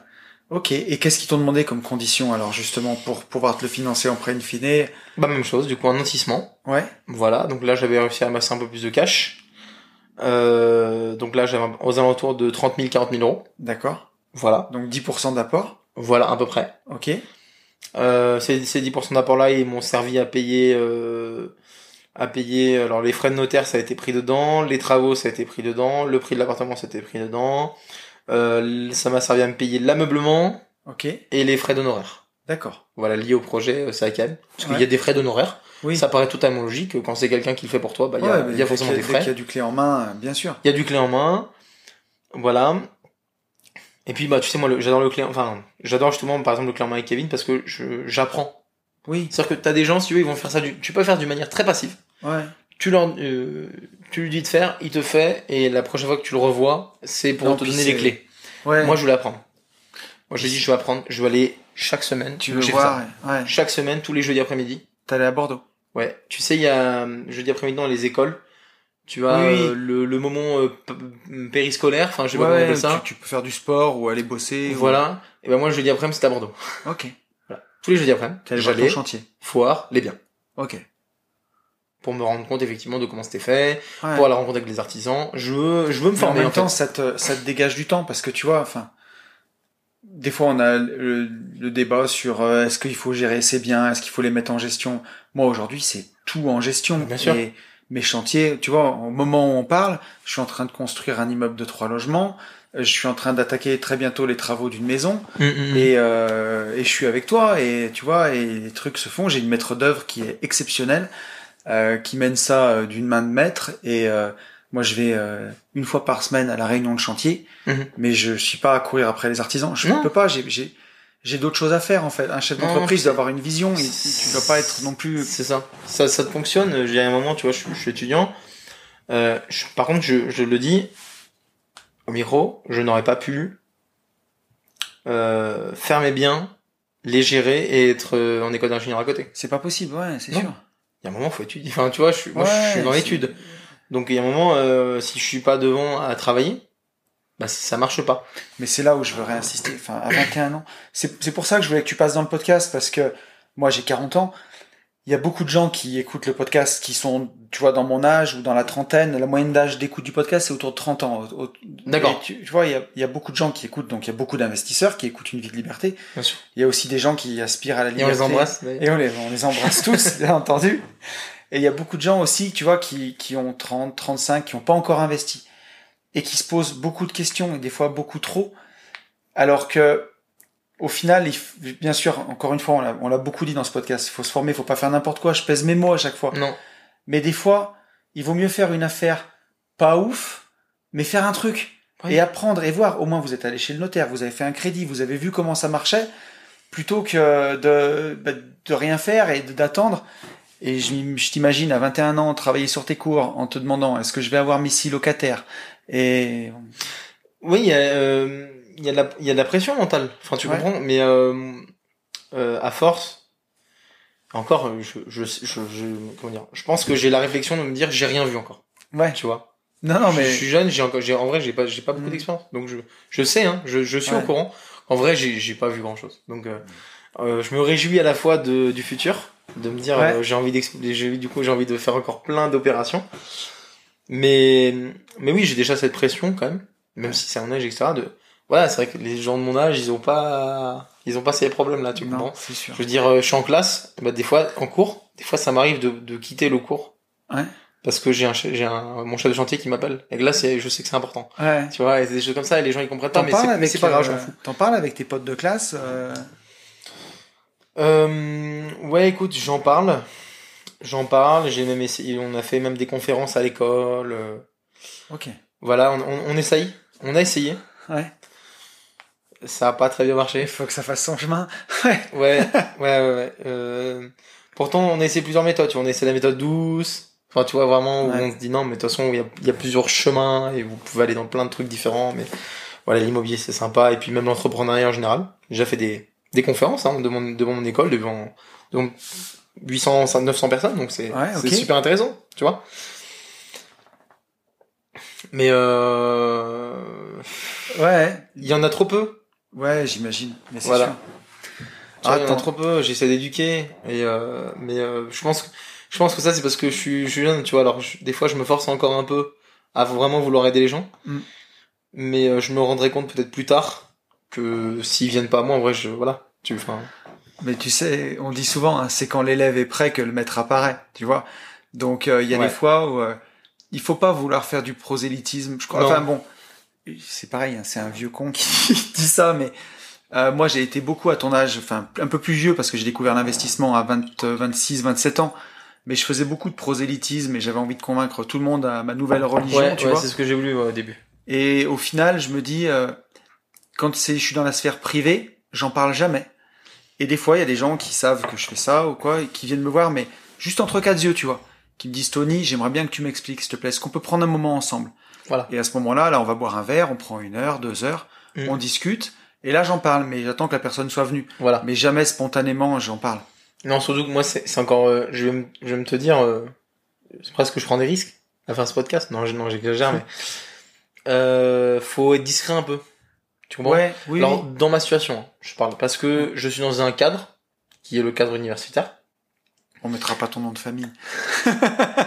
où euh, ouais, mais j'ai dit j'ai dit trop d'infos. Non, où euh, où si tu veux, par exemple, j'ai déjà même des profs Ouais. qui commencent à comprendre un peu ce que je fais Ok. et il y a même de la jalousie. Ouais, c'est Tu possible, comprends Bien sûr. Ça, je me souviens toujours euh, euh, j'ai ma j'ai ma j'ai ma petite voiture euh, une petite BMW euh, Oui. Voilà. Et euh, c'est vrai que voilà, un jour je me souviens avoir vu un prof, etc. Et il m'a dit, euh, tu, tu l'as loué? Ouais. La BM j'ai dit, bah oui.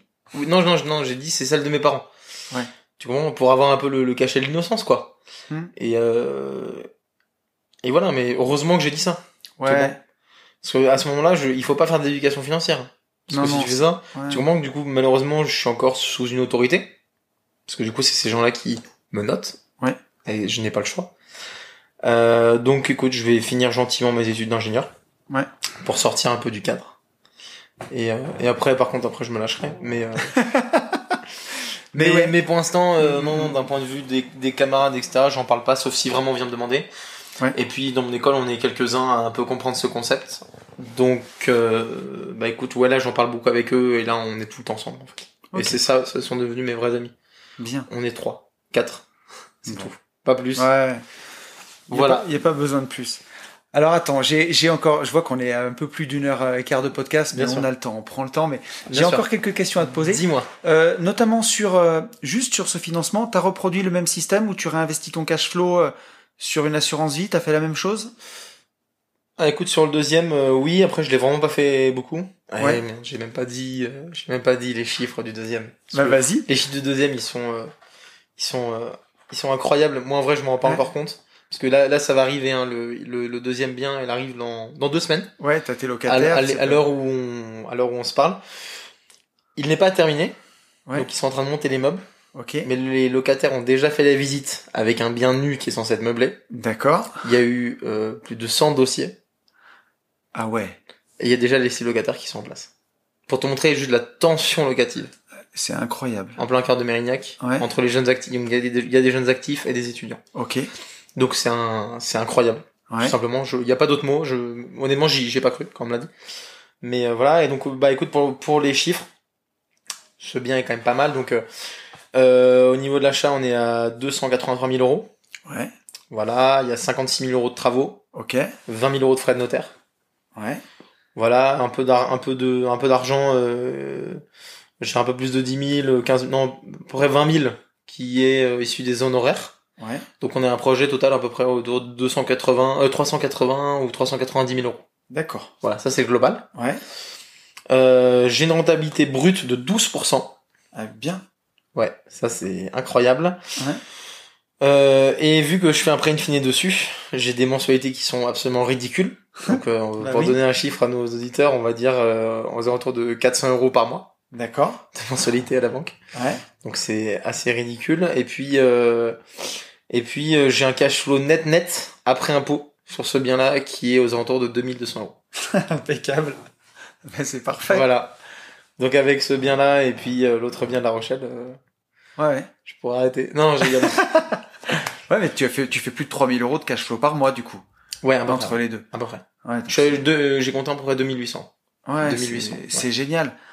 Et bon, alors bien sûr, tu ne capitalises pas, tu l'amortis pas, mais euh, mais bon, comme euh, tu réinvestis ce que tu gagnes et ainsi de suite, euh, tu continues de faire ta boule Ah de oui, non, mais la boucle, elle est, elle est- Puis tu sais, ce que je, te- ce que je te disais, c'est même par rapport au bien de La Rochelle, si, si je le vendais. Ça, c'est une, ça. c'est une technique du. C'est que- c'est-à-dire que si jamais à un moment vous voulez pas capati- ne pas capitaliser, y a pas de souci. Dans ce cas-là, il faut que vous disiez dans votre tête, bon, soit j'en rachète d'autres vraiment pour avoir un cash flow qui soit tellement, euh, euh, qui soit quand même très positif, Ouais. ce qui va du coup me permettre dans tous les cas là de, de, de, gros, de faire grossir et de rembourser Bien le sûr. premier, puis le deuxième, puis le troisième, etc. Donc vous faites un, le serpent un peu qui se mord la queue Ouais. pour vous manger et puis enfin après derrière vous avez remboursé tous les biens donc là vous faites vous faites un peu le cercle vertueux ou alors vous en achetez pas forcément plus mais vous dites dans 7 8 ans je les revends Ouais.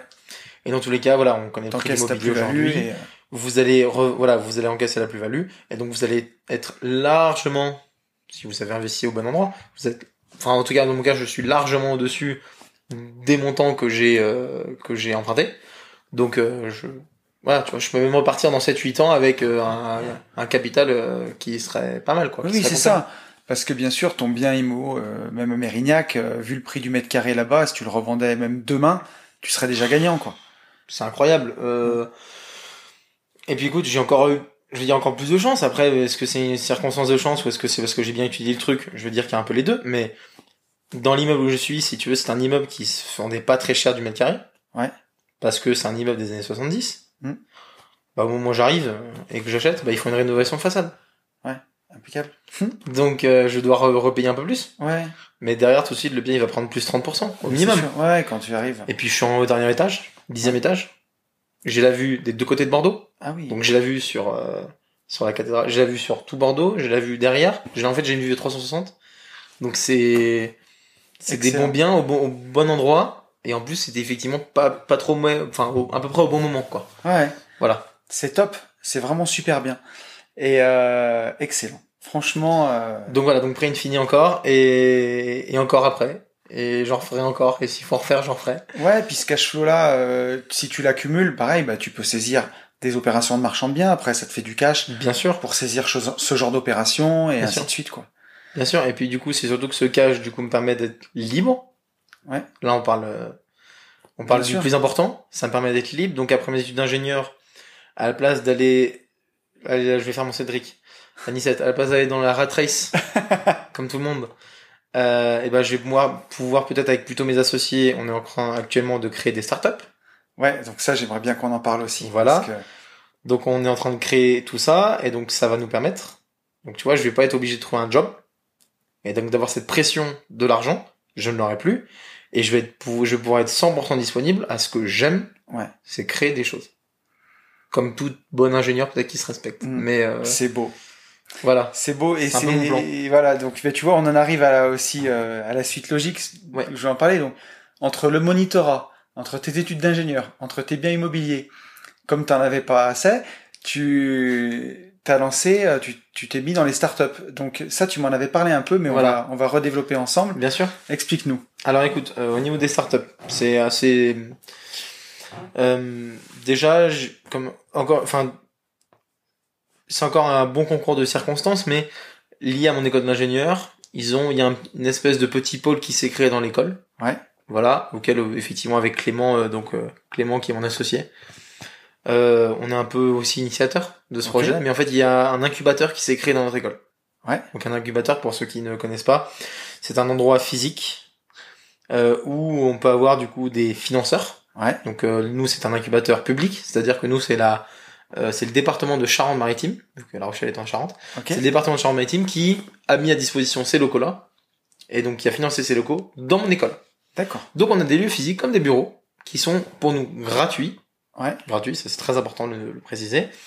Et sur lesquels justement on peut aller et après l'école, tu vois, après les cours, etc., on peut aller bosser. On a des salles, on a des, on a une salle de conférence, etc. Donc ça c'est le, le point de vue Ouais. physique. Et puis à côté d'un incubateur, en général, on a toujours des personnes qui vont venir nous aider. Donc on a une dame qui nous aide à faire de la fiscalité d'entreprise. Tu vois, en fait, donc là on apprend, là on est en, on est en apprentissage, mais total, on, on s'explose le cerveau ok à apprendre comment fonctionne l'entreprise euh, et tout ce qui va autour. c'est ouf Donc pour développer un peu plus euh, cette startup, je suis avec, euh, on est quatre cofondateurs et on est en train de créer des solutions euh, d'écomobilité ouais dans les villes. Euh, donc ce serait des bornes de recharge et de stationnement pour les vélos électriques et les trottinettes électriques. Ok Voilà, pour les micro-mobilités. excellent Donc euh, on est au bon endroit, ouais on est à La Rochelle au bon moment. C'est, on est totalement dans l'air du temps. Et, euh, et voilà. Et donc euh, cette, cette entreprise-là, elle a déjà bien évolué. Aujourd'hui, on en est à la phase déjà d'industrialisation. ok Donc on a déjà des, on a à peu près une dizaine de clients Ouais. aujourd'hui. Et donc voilà. Donc par rapport à tout ça, euh, voilà, écoute, euh, les choses, ça suit, mais on, on suit les choses. Il y a des gens qui nous accompagnent, il y a des gens qui souhaitent déjà euh, devenir notre business angel, etc. Ouais. Donc on fait un peu attention à tout ça parce que bah tu vois, on pour pas se faire, euh, je veux dire, avoir. Donc on a on a une population très saine autour de nous qui nous aide et qui nous accompagne. Ouais. Et c'est ça encore une fois que je remercie parce que ça dans une hors hors école euh, hors école supérieure, j'aurais peut-être pas eu ou tu vois où j'aurais peut-être pu tomber dans des business un peu plus sombres ou tu vois des Ouais, choses où j'aurais pu me faire arnaquer. euh. Là, on est, est, est- super. sain en fait. Ouais. t'es, voilà, t'es très bien entouré, quoi. Encore une fois. Ouais, et puis il y a une- Tu vois c'est- tellement valorisé, si tu veux, c'est- ça permet presque, je non, faut pas le dire, mais tu vois, ça me permet des fois de sécher des cours, euh, tu vois, euh, d'une Bah oui. manière en mode, non, mais là, j'ai un truc pour mon entreprise, donc, euh, Ouais. enfin, pour, euh, pour ce qu'on est en train de monter, donc c'est pas mal. Mais c'est, c'est trop trop bien. Et tu vois, encore une fois, on en revient au fait que la liberté financière, c'est que le début. Oui. Tu vois? Ah, c'est que le début. Et, Ah oui. mais alors, je le dis en toute humilité parce que je l'ai compris, moi, très récemment. Tu vois, moi, c'était Mhm. mon Graal. D'accord. C'est-à-dire, c'était le haut de la montagne et quand je l'avais atteint, j'allais kiffer ma vie et tout. Et ça, je l'ai atteint fin 2018, moi, tu vois. Alors, je l'avais atteint en 2016, mais je continuais dans ma rat race de travailler parce que j'étais en famille et que je voulais pas larguer tout le monde. Je voulais partir proprement. Donc, j'ai fait deux ans de plus avant de partir, mais je l'ai atteint fin 2018. Et si tu veux, quand je l'ai atteint, j'ai eu comme un passage à vide de me dire, mais en fait, après, je fais quoi? Mhm. Tu vois, j'avais Mhm. j'avais pas tout prévu. Ouais, ouais. T'as Et- un objectif, quoi, et c'est c'est bon, ça. quoi. Donc maintenant, je peux aller me, sous les cocotiers. Ouais, ouais, voilà. Mais sauf que, euh, bon, moi j'ai une famille, tu vois, et tout. euh, et je, je- bon, j'ai voyagé, hein, mais j'ai eu un passage à vide. J'en ai tellement longuement parlé dans ce podcast, mais de me dire qu'est-ce que je vais faire maintenant? Et puis après, j'ai trouvé euh, tellement de, tu vois, j'ai réactivé la machine à rêver, et j'ai trouvé tellement de nouveaux rêves à faire. Et en fait, c'est à ça, c'est ça que tu, enfin, c'est, tu te rends compte de ça, que ta liberté financière, c'est la base en fait. C'est, Ouais. le début pour que le frigo se remplisse tout seul, que tu ta tête libre et te dire maintenant qu'est-ce que j'aime, qu'est-ce que je kiffe, qu'est-ce que j'ai envie d'apporter au monde et qu'est-ce qui me rend heureux, qu'est-ce que j'ai envie de faire en fait. Mm, mm. Et c'est vrai qu'écoute, c'est vrai que pour mon exemple, actuellement, euh, j'ai pas le recul nécessaire pour me dire euh, est-ce que l'immobilier c'est ma vache à lait? Donc Oui. en fait, c'est ce qui me permet justement d'atteindre cette liberté et derrière me développer dans le business comme je suis en train de faire. Ou est-ce que finalement, tu vois, peut-être que plus tard, je reviendrai à un fondamental où je me dirais non, en fait, euh, l'immobilier c'est mon business, Ouais. c'est mon business principal parce que c'est vraiment ce que j'aime. Donc pour l'instant, je ne sais pas. Donc j'expérimente. Mais bien plein sûr. de trucs, plein de trucs. De toute façon, il faut, il faut. Puis tu vas pas, Je tu veux vas pas pas avoir toutes les réponses à 21 ans. hein, C'est façon. impossible, non, mais je, je le sais bien. Tu vois, c'est pour ça que je, je suis assez conscient que euh, on va vite, mais que de toute façon on peut pas tout savoir. Ouais. Et, euh, et surtout à mon âge, et, euh, et c'est pour ça que je reste quand même assez humble sur ces choses-là où euh, où euh, je, suis vraiment en mode apprentissage max quoi. Ouais. Max, max, max. Et on verra, on verra plus tard, tu vois, s'il faut se reposer, mais j'en suis pas là. Ouais, mais c'est super Et- inspirant en tout cas. Donc ça, c'est donc ça c'est juste du coup pour la partie effectivement euh, startup pure. Ouais. Et puis avec mon collègue du coup Clément, on a créé, euh, on a créé, euh, je veux dire un média, mais Ouais. un groupe d'entrepreneurs qui s'appelle Esprit Entrepreneur. Donc vous pouvez d'ailleurs, je je fais ma petite pub, mais euh, vous pouvez aller voir du coup espritentrepreneur.fr. Bien sûr, mais tu peux.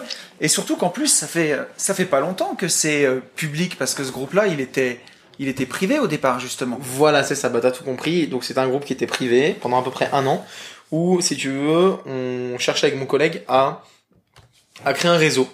Ouais. Parce qu'on avait un petit manque dans notre école. On voulait créer un réseau de professionnels et vraiment de chefs d'entreprise. Et donc c'est pour ça qu'on a, on a monté ce groupe-là, Esprit Entrepreneur, donc on a monté ça en... Ça fait déjà, hein, mais on a monté à peu près en 2020, Ouais. à peu près. Et puis euh, on a fait une- on a fait à peu près 12-13 éditions. Et en fait, c'est chaque édition, il y a un invité qui vient et qui parle de technique dans son domaine. Donc, je te prendrai par exemple ton exemple, division foncière. Ouais. Tu pourrais par exemple totalement faire partie du groupe et venir et présenter devant tout le monde la division foncière. Ok. Et après, si les gens sont intéressés, etc., bah, ils peuvent aller justement te contacter, faire une division foncière avec toi, parce que de toute façon, c'est du, c'est du, c'est de l'entourage de qualité. Ouais. C'est, c'est du bon réseau. Et donc, euh, il y a un moment, ça matchait plus, et on se dit, bah, on va réinventer un peu le truc. Et là, on est parti, on est passé sur un format public. Ouais.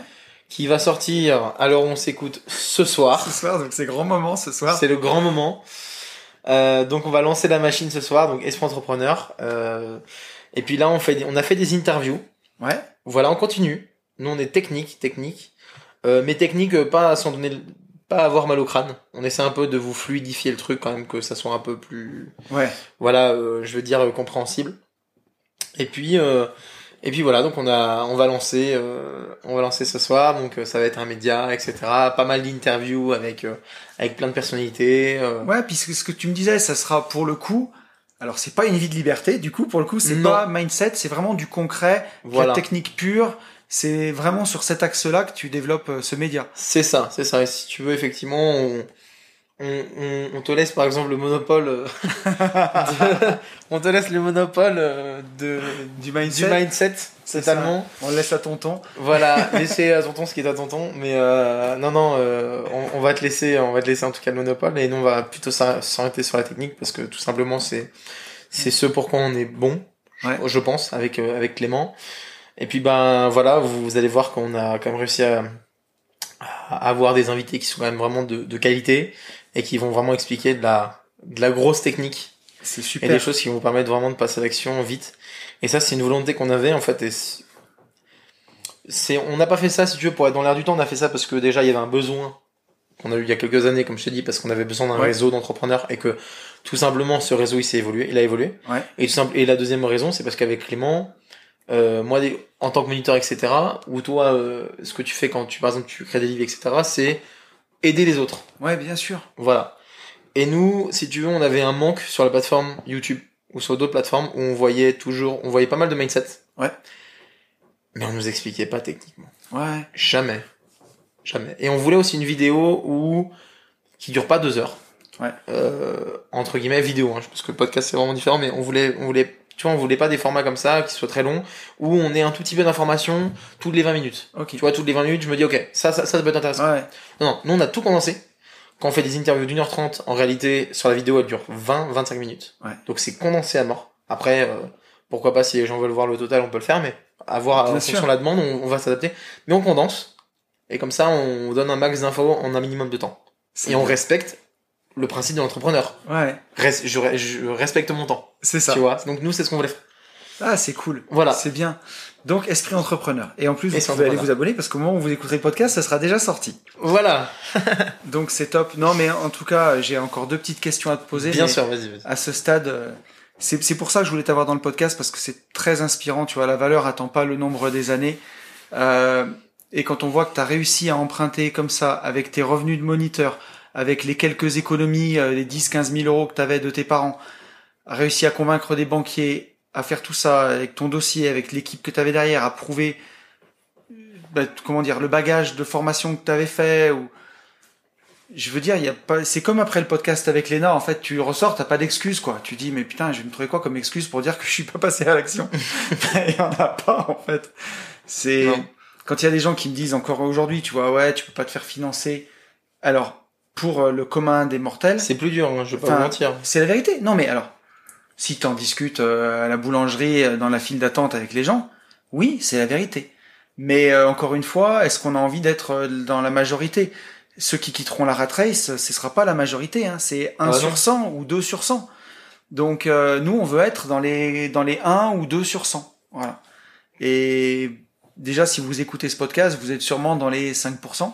Déjà, euh, ouais. D'être intéressé là-dedans. suis sûr parce que du coup, vous avez compris que c'est important du coup de se former et d'écouter forcément des podcasts bah, comme comme ton podcast Une vie de liberté qui permet justement déjà de d'avoir ce mindset parce que comme j'ai dit moi le, mi- le mindset j'ai mis quand même et en- franchement j'en suis qu'au début je le sais Ouais. mais déjà j'ai mis au moins 7 8 mois avant de comprendre qu'il fallait peut-être commencer à se former quoi. Donc Ouais. c'est long, c'est un c'est un parcours. C'est comme quand on gravit une montagne, Mm. euh, on voit le haut, on sait que c'est long et pour s'aider, on peut se donner des, objectifs intermédiaires quoi. C'est ça. Et ça, euh, les podcasts que tu fais, ça permet déjà de, bah, de se mettre des objectifs intermédiaires et de faire du passage à l'action. Ouais.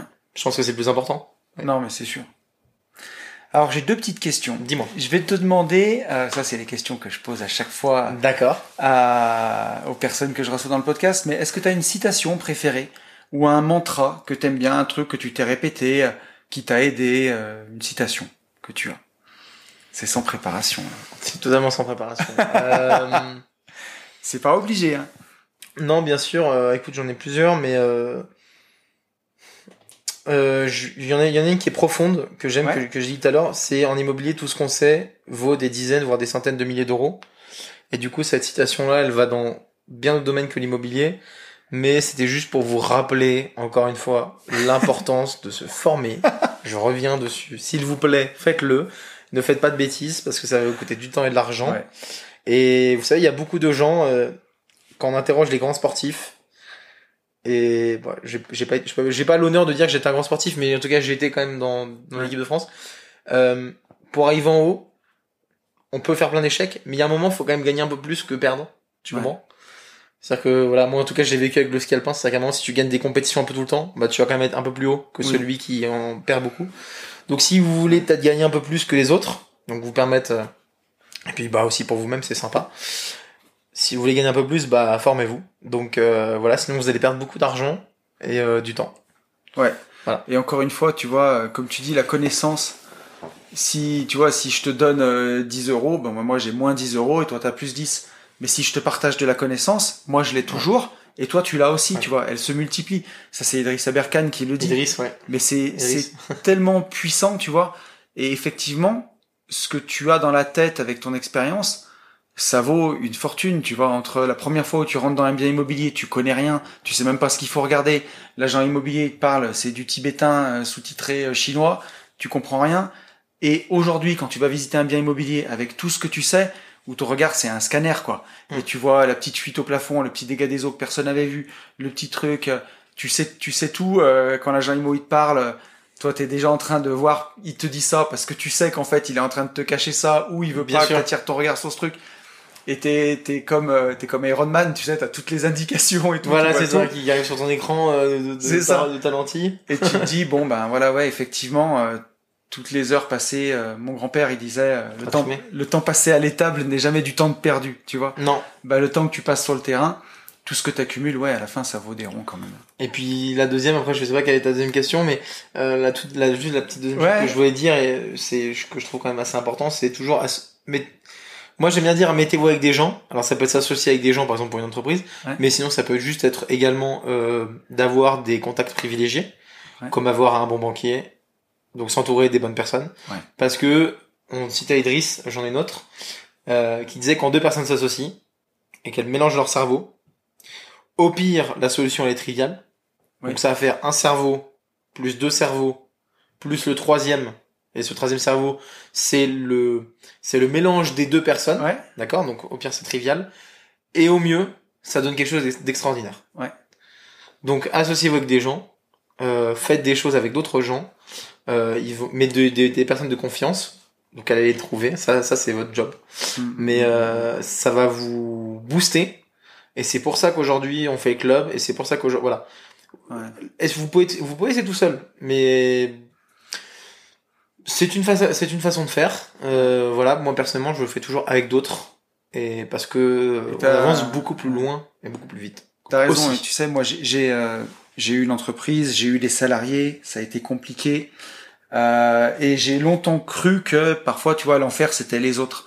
J'ai même fait un podcast là-dessus, et au final, la conclusion c'est que non, l'enfer c'est pas les autres en fait. Mm. L'enfer, tu peux te le créer tout seul Mm. si tu t'entoures des mauvaises personnes, mais si tu t'entoures des bonnes personnes, c'est tellement vertueux. Moi aujourd'hui, j'ai un entourage que j'ai choisi euh, de d'amis, d'entrepreneurs.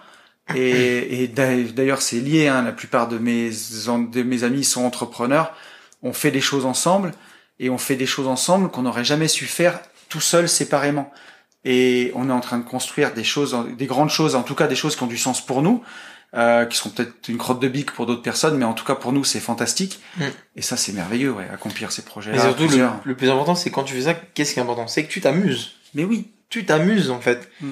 Tu te fais pas, je vais pas dire le mot, mais tu te fais pas, tu t'emmerdes pas, voilà. ouais, c'est ça. Euh, voilà, vraiment, tu prends du plaisir. Ouais. en fait. Et c'est le, che- c'est le chemin, C'est le plaisir. Donc en fait, tu t'amuses vraiment quand, quand tu bosses avec d'autres gens, en plus que tu aimes bien, et que voilà, plutôt que t'amuser tout seul, en fait, à, à essayer de monter.